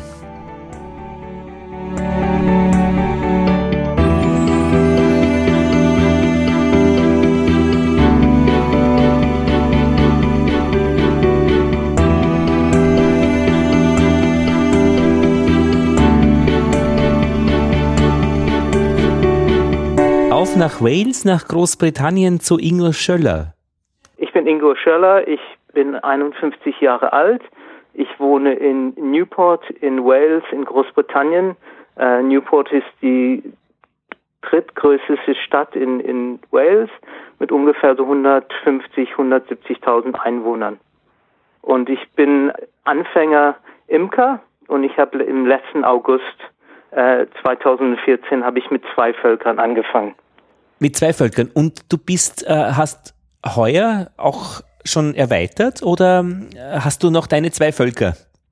Ich habe noch die, die originalen zwei Völker und dann habe ich auch erweitert äh, und ein weiteres Volk habe ich so als Ableger gemacht. Ähm, ich habe also, bei uns hat es ziemlich früh geschwärmt. Ähm, Im Mai, äh, da hatte ich einen riesengroßen Schwarm ja. und den habe ich ähm, aus dem Dornenbaum bei den Nachbarn habe ich den dann äh, so langsam rausgelockt mit fünf Bienenstichen ja. durch den Anzug ja. ähm, und habe ihn dann in einen Topper-Hive untergebracht. Und zwei Tage später, wo das, wo es aufgehört hat zu regnen, sind die dann wieder äh, abgegangen und haben wahrscheinlich irgendwo ein, ein besseres Zuhause gefunden. Und auf Nimmerwiedersehen dann. ja, auf Nimmerwiedersehen, ja. Da hatten wir gerade die Dachdecker da und da hatte die anderen Nachbarn haben dann mir dann so erzählt, dass äh, sie haben so noch nie so schnell die Dachdecker vom von dem Gerüst runterhupfen sehen, äh, als der Schwarm da übers Dach ging. äh, welche Biene hast du denn? Auch die Karnikerbiene? Das ist hier ist das eine, eine Mischlingbiene. Ähm, die Bienen habe ich von ähm, von einer kleinen also von, von einer kleinen Berufsimkerei mit ungefähr so 200 Völkern. Ähm, die verkaufen die Bienen und das ist wahrscheinlich ein Mischling von ähm, Backfast und von der schwarzen einheimischen Biene. Ah, ja. ähm, ist vielleicht ein bisschen Karniker mit drin, ist schwer zu sagen. Aber das sind eben so einheimische Mischling-Bienen, mhm. ähm, die hier schon also der, der, der Bienenzüchter züchtet schon über 20 Jahre. Und bist du da ein, würdest du dich als Stadtimker bezeichnen? Ja, ich bin in, in der Stadt, wir wohnen also in der Stadt und mein Bienenstand ist ganz unten an meinem Garten. Ja, schön. Die ähm, Newport ist ja ungefähr, ich habe jetzt nachgeschaut, gar nicht so weit nördlich, wie ich mir dachte. Also auf der Höhe Dortmund, Leipzig. Ja. Das Klima ist aber, sagst du ähm, im Vorgespräch, ist Englisch. Das bedeutet, ähm, das ist schon am Atlantik, oder? Ja. Ja. Und rau. Ja, und und aber aber die Winter sind milder geworden. Also ähm, im Sommer haben wir so so manchmal in den in den hohen 20er Graden, aber das ist schon ähm, ungewöhnlich Durchschnittstemperatur im Sommer ist wahrscheinlich so 20 bis 24 mhm. Grad. Ähm, Im Winter, in, in, den Nächten geht es ab und zu mal in die Minus. Mhm. Aber ähm, sonst eben, weil, weil das Großbritannien eben eine Insel ist, dann, dann wird es eben durch das, das Meer wird das dann gedämpft. Ja, ja. Also diese großen Temperaturschwingungen. Aber es kann sehr oft ähm, wochenlang regnen. Mhm. Und dann, dann können die Bienen natürlich nicht, mhm. nicht ähm, fliegen. Das heißt, diese Vorurteile über das englische Wetter treffen schon zu. Ja. Und da muss man durch, Biene und Mensch. Und ja, ja. Und, und, eben die einheimische Biene, ähm, die ist mehr sparsam, ähm, legt nicht so viele Eier wie die italienische mhm. Biene und eben dadurch und fliegt auch, glaube ich, bei, bei niedrigen Temperaturen mhm. mhm. und ist, ist dann eben, hat sich dann eben gut angepasst an das Klima. Ja, hier. ja. Bist du eigentlich als Imker in Newport ein alleiniger, äh, ein Einzelkämpfer oder gibt es da ein dichtes Netzwerk? Ähm, in Newport selber weiß ich nicht, wie viele andere Imker hier sind, aber ich bin bei einem Verein in, in Cardiff, mhm. das ist die Hauptstadt, und das ist eben äh, mit ungefähr so ein Million Einwohnern, ähm, haben wir dann einen Imkerverein ja. und da sind ungefähr so 150, 160 Mitglieder, Aha. aber wahrscheinlich nur, würde ich sagen, vielleicht 30 oder 40 sind, sind mehr aktiv. Mhm. Ich schaue gerade äh, von Newport nach Cardiff 15 Minuten mit der Eisenbahn. Das ist nicht ja. weit weg. per Auto Viertelstunde. Ja, ja. Wenn der Verkehr gut ist. Ja. Und im Winter heißt das dann eigentlich, dass die Bienen durchbrüten? Das ist ja bei. Ähm, wahrscheinlich, wahrscheinlich ein bisschen. Ähm, ich versuche nicht oft in, jetzt mehr in das Bienenvolk reinzuschauen. habe ich schon gehört. Ähm, und und also ich habe ich hab da eben nicht viel Erfahrung, aber wahrscheinlich wird ein bisschen so konstant ähm, durchgebrütet, aber nicht voll, so wie in den Tropen. Und Varroa-Behandlung, wie machst du das?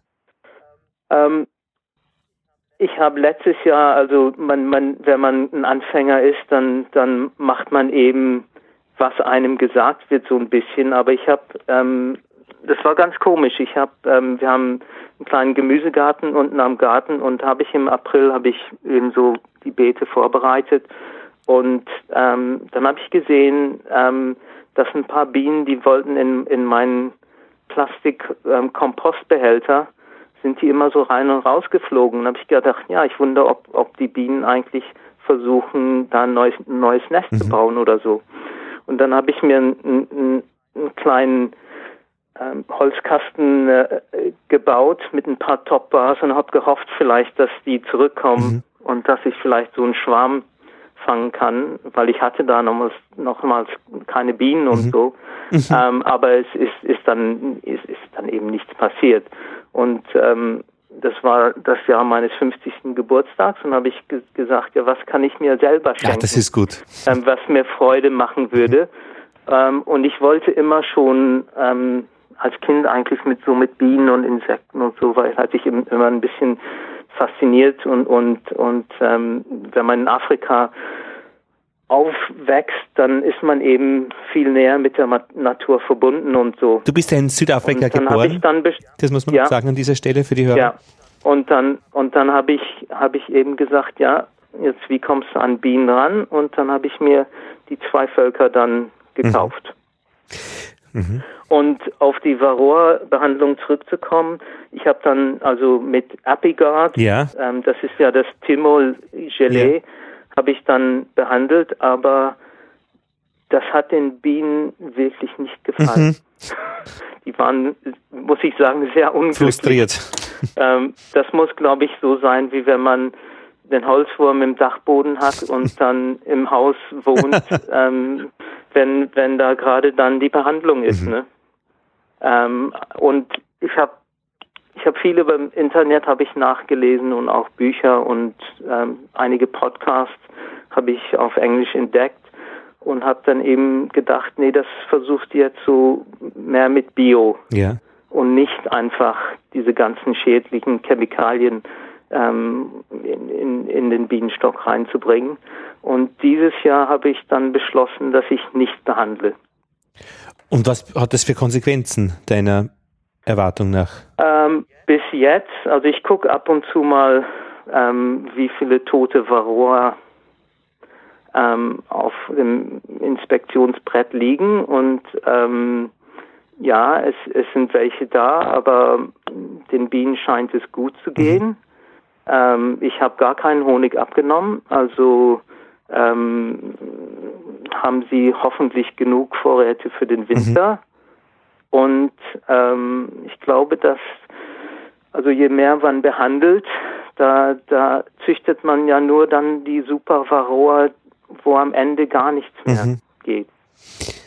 Wo keine Behandlung dann mehr wirkt und, und irgendwie, ich glaube, die Biene muss einfach lernen, mit der Varroa zu leben. Du bist ja Arzt und hast auch mit ja. wirklich Krankheitserregern zu tun und da ist Resistenzen ein großes Thema. Ja, vor allem an, an, mit den ganzen Antibiotiken ja. und äh, so, ich, ich versuche es eben mal ja. so. Ob das, ob das mir gelingt, das weiß ich nicht. Ich meine, da ist ein, ich weiß nicht, ob Sie ähm, Podcasts in Englisch anhören, aber ähm, ein Amerikaner namens Solomon Parker, mhm. der hat eine, eine Podcast-Serie und das nennt sich Treatment Free Beekeeping. Aha. Und ähm, der macht das schon ohne Behandlung, äh, glaube ich, so, so 14, 15 Jahre mhm. lang. Aha. und hat am Anfang ziemlich hohe Verluste Ja. gehabt, aber ähm, hat weitergemacht und, und ähm, der füttert sogar seine Bienen, Bienen gar nicht. Weil das wäre ja der evolutionäre Weg, dass man das, wenn es dann äh, die, die sterben, haben es nicht errafft, aber die, die es Ja. nicht sterben, die haben es Ja. geschafft. Ich meine, Ja. die andere Geschichte ist halt schon die, die, die Nachbarimker äh, mit Reinvasion, dass das wahrscheinlich, würden wir das hier machen, auf sehr wenig Gegenliebe bei den Kollegen stoßen würde. Ja, ich meine, ich, ich glaube in Südafrika hat mir jemand erzählt und das habe ich noch nicht nachgeforscht, aber als die Varroa da ankam, ähm, waren die Imker ziemlich brutal und haben nicht behandelt und haben sehr, sehr hohe Verluste gehabt. Ja. Aber äh, die Bienen haben sich da wieder erholt. Ja, ja. Ja, sehr interessant. Ah, Ingo, Honig hast, hattest du in diesem Jahr noch keinen geerntet. Nein. Gekostet schon? Ja, so ein bisschen und und das also es war eben so ähm, im Frühling und hat mh, so wie ein Frühling Honig äh, Und geschmeckt. gut. Hat dir geschmeckt, Ja. euer ja, Honig? Ja, mir geschmeckt, ja. Das ist immer der eigene Honig schmeckt immer besser, ne? Na schon, das merkt man schon eindeutig. Und der Honig der Kindheit habe ich jetzt schon öfters gehört. De- Den Ja. erkennt man irgendwie wieder, das wird irgendwo in einem Gedächtnisteil gespeichert, der viel mit Gefühlen zu tun hat. Und, und man erinnert sich scheinbar wieder daran und der schmeckt dann wirklich Ja, gut. und auch mit Gerüchen und Genau. so. Ich meine, das ist, ist einfach, wenn man an den Bienenstock geht und und die Augen zumacht und einfach der ganze Geruch von dem Honig und dem Propolis Ja. und so, das ist das ist ähm, das ist wunderbar. Wie ist denn die Stimmung bei dir in Newport, wenn du erzählst Freunden, Bekannten über Bienen?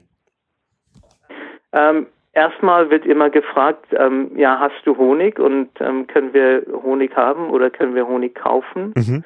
Ähm, ich glaube, die meisten sind sehr positiv.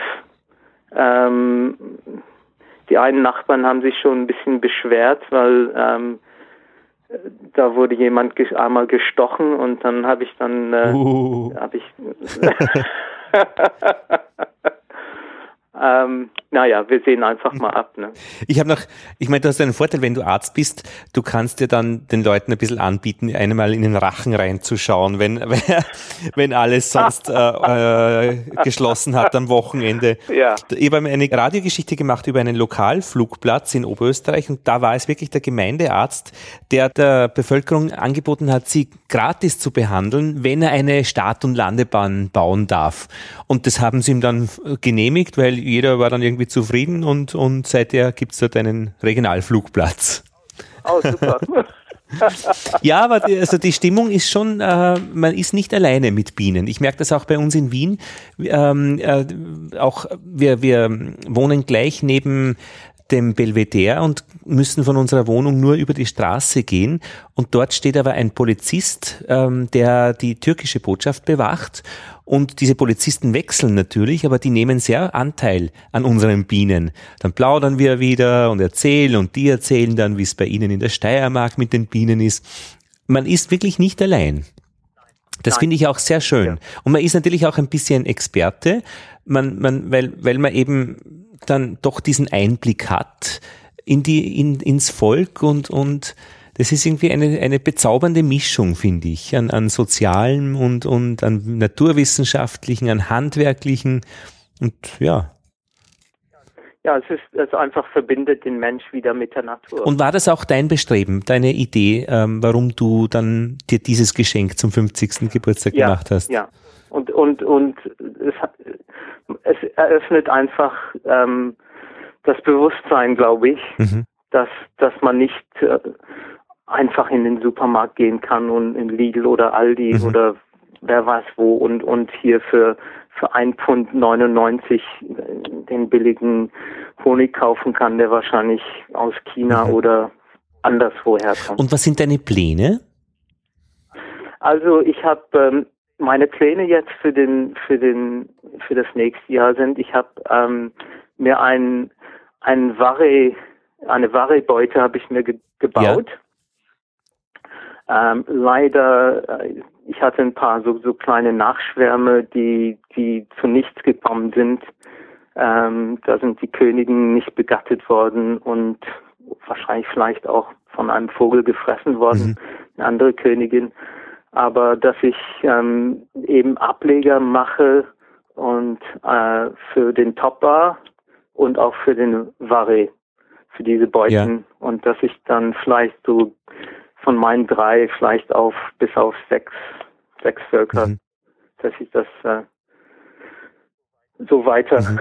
weiterbringe. Dann. Und du, deine jetzigen sind jetzt auch in einer ähm, Varebeute schon, oder? Nein, ähm, ich habe angefangen mit, das nennt sich British National Hive, das ist also die Standardbeute in Großbritannien. Ja.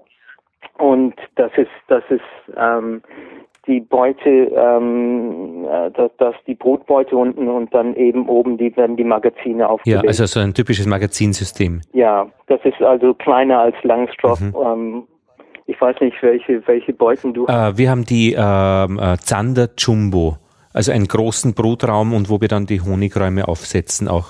Ja, ja. ja.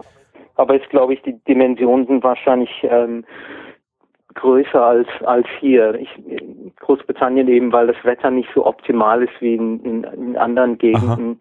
Ähm, sind die Beuten ein bisschen Aha. kleiner. Und sind die dann aber schon ähm, ähm, großbritannienweit äh, gleich oder gibt es da auch 70 verschiedene Abwandlungen? Ähm, also die meisten Imker, ich glaube in, in Wales sind ungefähr so 1700 Imker und die meisten werden British National Beuten benutzen. Mhm. Und auch mit den gleichen Rähmchengrößen. Ja. Da wollte ich eh noch fragen, äh, du hast ja das Imkern auf Englisch, also in englischer Sprache gelernt.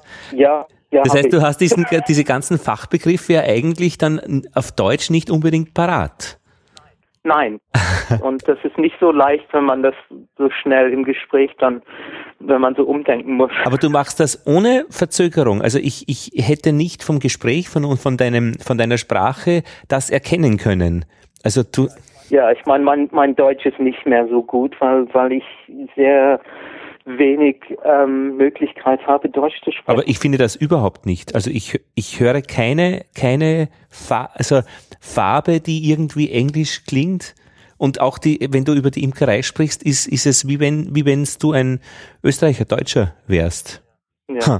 Ich meine, meine Eltern sind aus Stuttgart Aha, und, und okay. also Schwäbisch ist, ist, ist meine Muttersprache. Ah, ja. Sehr gut. Da gibt es einen schönen Podcast Omega Tau, wenn du den kennst. Nein. Ah, großartig. Das sind so schöne Themen, die dort besprochen werden. Und ich glaube, da gibt's auch ein bisschen so eine, äh, einen schwäbischen, jetzt äh, sage ich vielleicht was Falsches, aber einen, ein bisschen einen Dialekteinschlag auch immer wieder. Omega Tau ist ganz schön. Man jetzt über die Wanderschäferei habe ich eine Folge gehört, zwei Stunden lang, großartig. Dann übers, über viele technische Themen auch. Und die beiden machen das richtig gut. Ähm, denn ja, also das ist ein Podcast-Tipp so nebenbei. Ja, da werde ich, Omega da ich heute gleich mal, ja. gleich mal ähm, am Internet Genau. Ah, jetzt muss ich aber dann die Chance doch nutzen. Ähm, was heißt ein Volk auf Englisch? Das ähm, Bienenvolk. Bienenvolk, eigentlich ähm, Colony. Ah, ja, ja, ja, ja. Die, die Colony. Die, also, also Volk, so wie, wie in Deutsch Bienenvolk, Bienenstock, ja. das ist eben anders. Ne? Das ist das ist Beehive, der Bienenstock, äh, a Colony, ähm, Swarm ist, ist natürlich Schwarm. Ähm, und, und dann gibt's eben die, die ganzen anderen Fachausdrücke. Aber das heißt, das kennen wir auch von Amerika, diese, äh, dieses äh, Bienenvölkersterben, ähm, dieses äh, Colony Collapse, Collapse Syndrome, glaube ja. ich, oder wie das heißt. Ja. Colony Collapse Disorder. Disorder, genau. Aber Colony ist praktisch dann, das, das wäre das Bienenvolk. Ja, das ist das Bienenvolk. Und äh, ja. Beehive ist dann die, die Beute, der Bienenstock. Die Beute, ja. ja. Und der Rest ist eigentlich dann eh äh, wahrscheinlich, was braucht man sonst noch für Wörter? Die Königin ist die, die Queen Bee. Ja. Sagt man das so? Queen Bee? Queen Bee, ja, und, und ähm, Drones sind die Drohnen. Ja. Ähm, und Arbeiterinnen sind dann Worker Bees. Worker Bees. Okay. Ja. Und die Wächterbienen, die vorne stehen? Ähm, Die Guards. Äh, Guard Ah, Guard ja. Ja, Guard. Und dann gibt's noch die Stockbienen, die, äh, äh, wenn sie, nachdem sie geboren sind, ähm, die diese Putzdienste machen. Ja, das sind wahrscheinlich House Housekeeping. Housekeeper Okay. Oder Worker Bees. Ja, ja. Oder, Okay. ja. Und Eier und Larve? Äh, ja, ja, Ja. Eggs ähm, und Lava. Okay, Larva. Okay. Ja, Und da, ja, äh, wenn eine Zelle äh, verdeckelt wird, Capped. Capped Brood, wenn das also, wenn, wenn Brut drin Capped ist. Brood, ja, verdeckelte Brut. Ja, oder, oder einfach Capped Honey. ah ja, oh, Capped Honey, genau. drin ist, ja. Und die, ähm, die Wabe selbst heißt Comb. Comb, ja. Co- ah ja, das spricht man ja aus. Comb. Ja, Ähm, ja, Comb. und, und dann die, die Zelle ist es selbst. Okay. Ja. Hey, damit kommen wir schon ganz gut über die Ja. Toll. ja, ich meine, ich, ich glaube, Sie haben, Sie haben ja in, in einem von Podcasts ähm, haben Sie ja ähm, einen aus Amerika, glaube ich, Ja, genau. ein Interview Ja. gemacht und und, das, und und und dein Englisch ist ja sehr gut. Es ist ausreichend für den, für den, für den Kommunikationsgebrauch. Also ich weiß nicht, was ich dem Gegenüber zumute, aber ich kann das sagen, was ich möchte und ich verstehe das meiste, was man mir sagen will. Das ist Ja. dann immer ganz ausreichend für mich eigentlich. ja, ich meine, Englisch wird ja so einfach, das ist jetzt die internationale Ja. Sprache. Ja, auch wenn man zum Beispiel ähm, in Wien studiert, keine Ahnung, äh, einen typischen österreichischen Schriftsteller oder, äh, oder, oder, oder deutschen Schriftsteller, keine Ahnung, Franz Kafka äh, in, in Deutschliteratur, werden die Arbeiten auch auf Englisch geschrieben schon mittlerweile.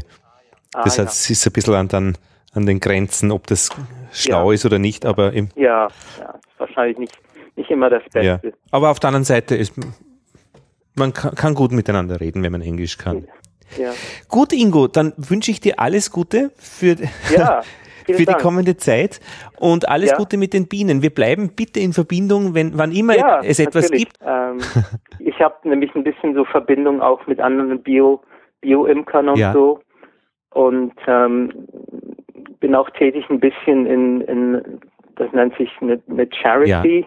Es gibt in Großbritannien so viele, ähm, was sind das, Wohl, Wohlschafts-, Wohlstandsvereine. Aber wie sagt man denn? Äh, ähm, wo Leute Ja. spenden und dann wird irgendwie werden gute Taten oder so eben Mhm. eben und ähm, das nennt sich Bees for Development und ähm, da werden dann also werden Informationen und Imker in der dritten Welt werden da unterstützt ah ja, und die die äh, die Frauen, die das leiten, die machen auch dann so Bio-Kurse und durch so einen Kurs habe ich eben ähm, diese Leute kennengelernt und und werde versuchen einfach ein bisschen mehr jetzt so da tätig zu werden.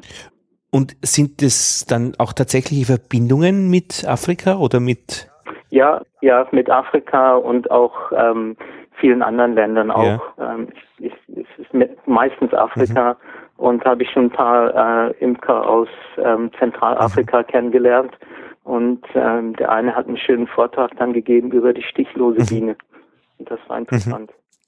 Im Bienenpodcast hier habe ich ja mit einem armenischen Imker mal gesprochen. Das war auch Ja, interessant. das, das, ja, ich hab, das war sehr Ja, interessant. und ähm, jetzt war ich eben in Lunz am See bei Hermann Pechacker in dieser Ausgabe und er hat auch eben sehr viele Kontakte, äh, Nepal und äh, Ja. er würde gern, hat er gesagt am Schluss des Gespräches, in Australien Imker sein, weil einfach dort die Bedingungen sehr gut sind. Tasmanien zum Beispiel. Ja. Ähm, ja. Na, Keine, keine Varroa. ke- ja, genau, genau. Ja, ja. Gut, dann einen schönen Sonntag. Ja. Vielen Dank für das schöne Ja, Gespräch. wünsche ich dir Alles auch. Gute. Ja, dir Tschüss. auch. Vielen Dank. Tschüss. Und das war Ingo Schöller aus Newport in Wales in Großbritannien. Was für ein schöner Einblick in das Imkern dort von Ingo. Vielen Dank. Ja, das waren die Bienengespräche Nummer 18. In einem Monat geht's weiter. Jetzt äh, wow, kommt der 3. November und da werden wir uns doch etwas einfallen lassen, was wir uns da im November dann in die Ohren ziehen. Lothar Bodingdorf verabschiedet sich aus Wien.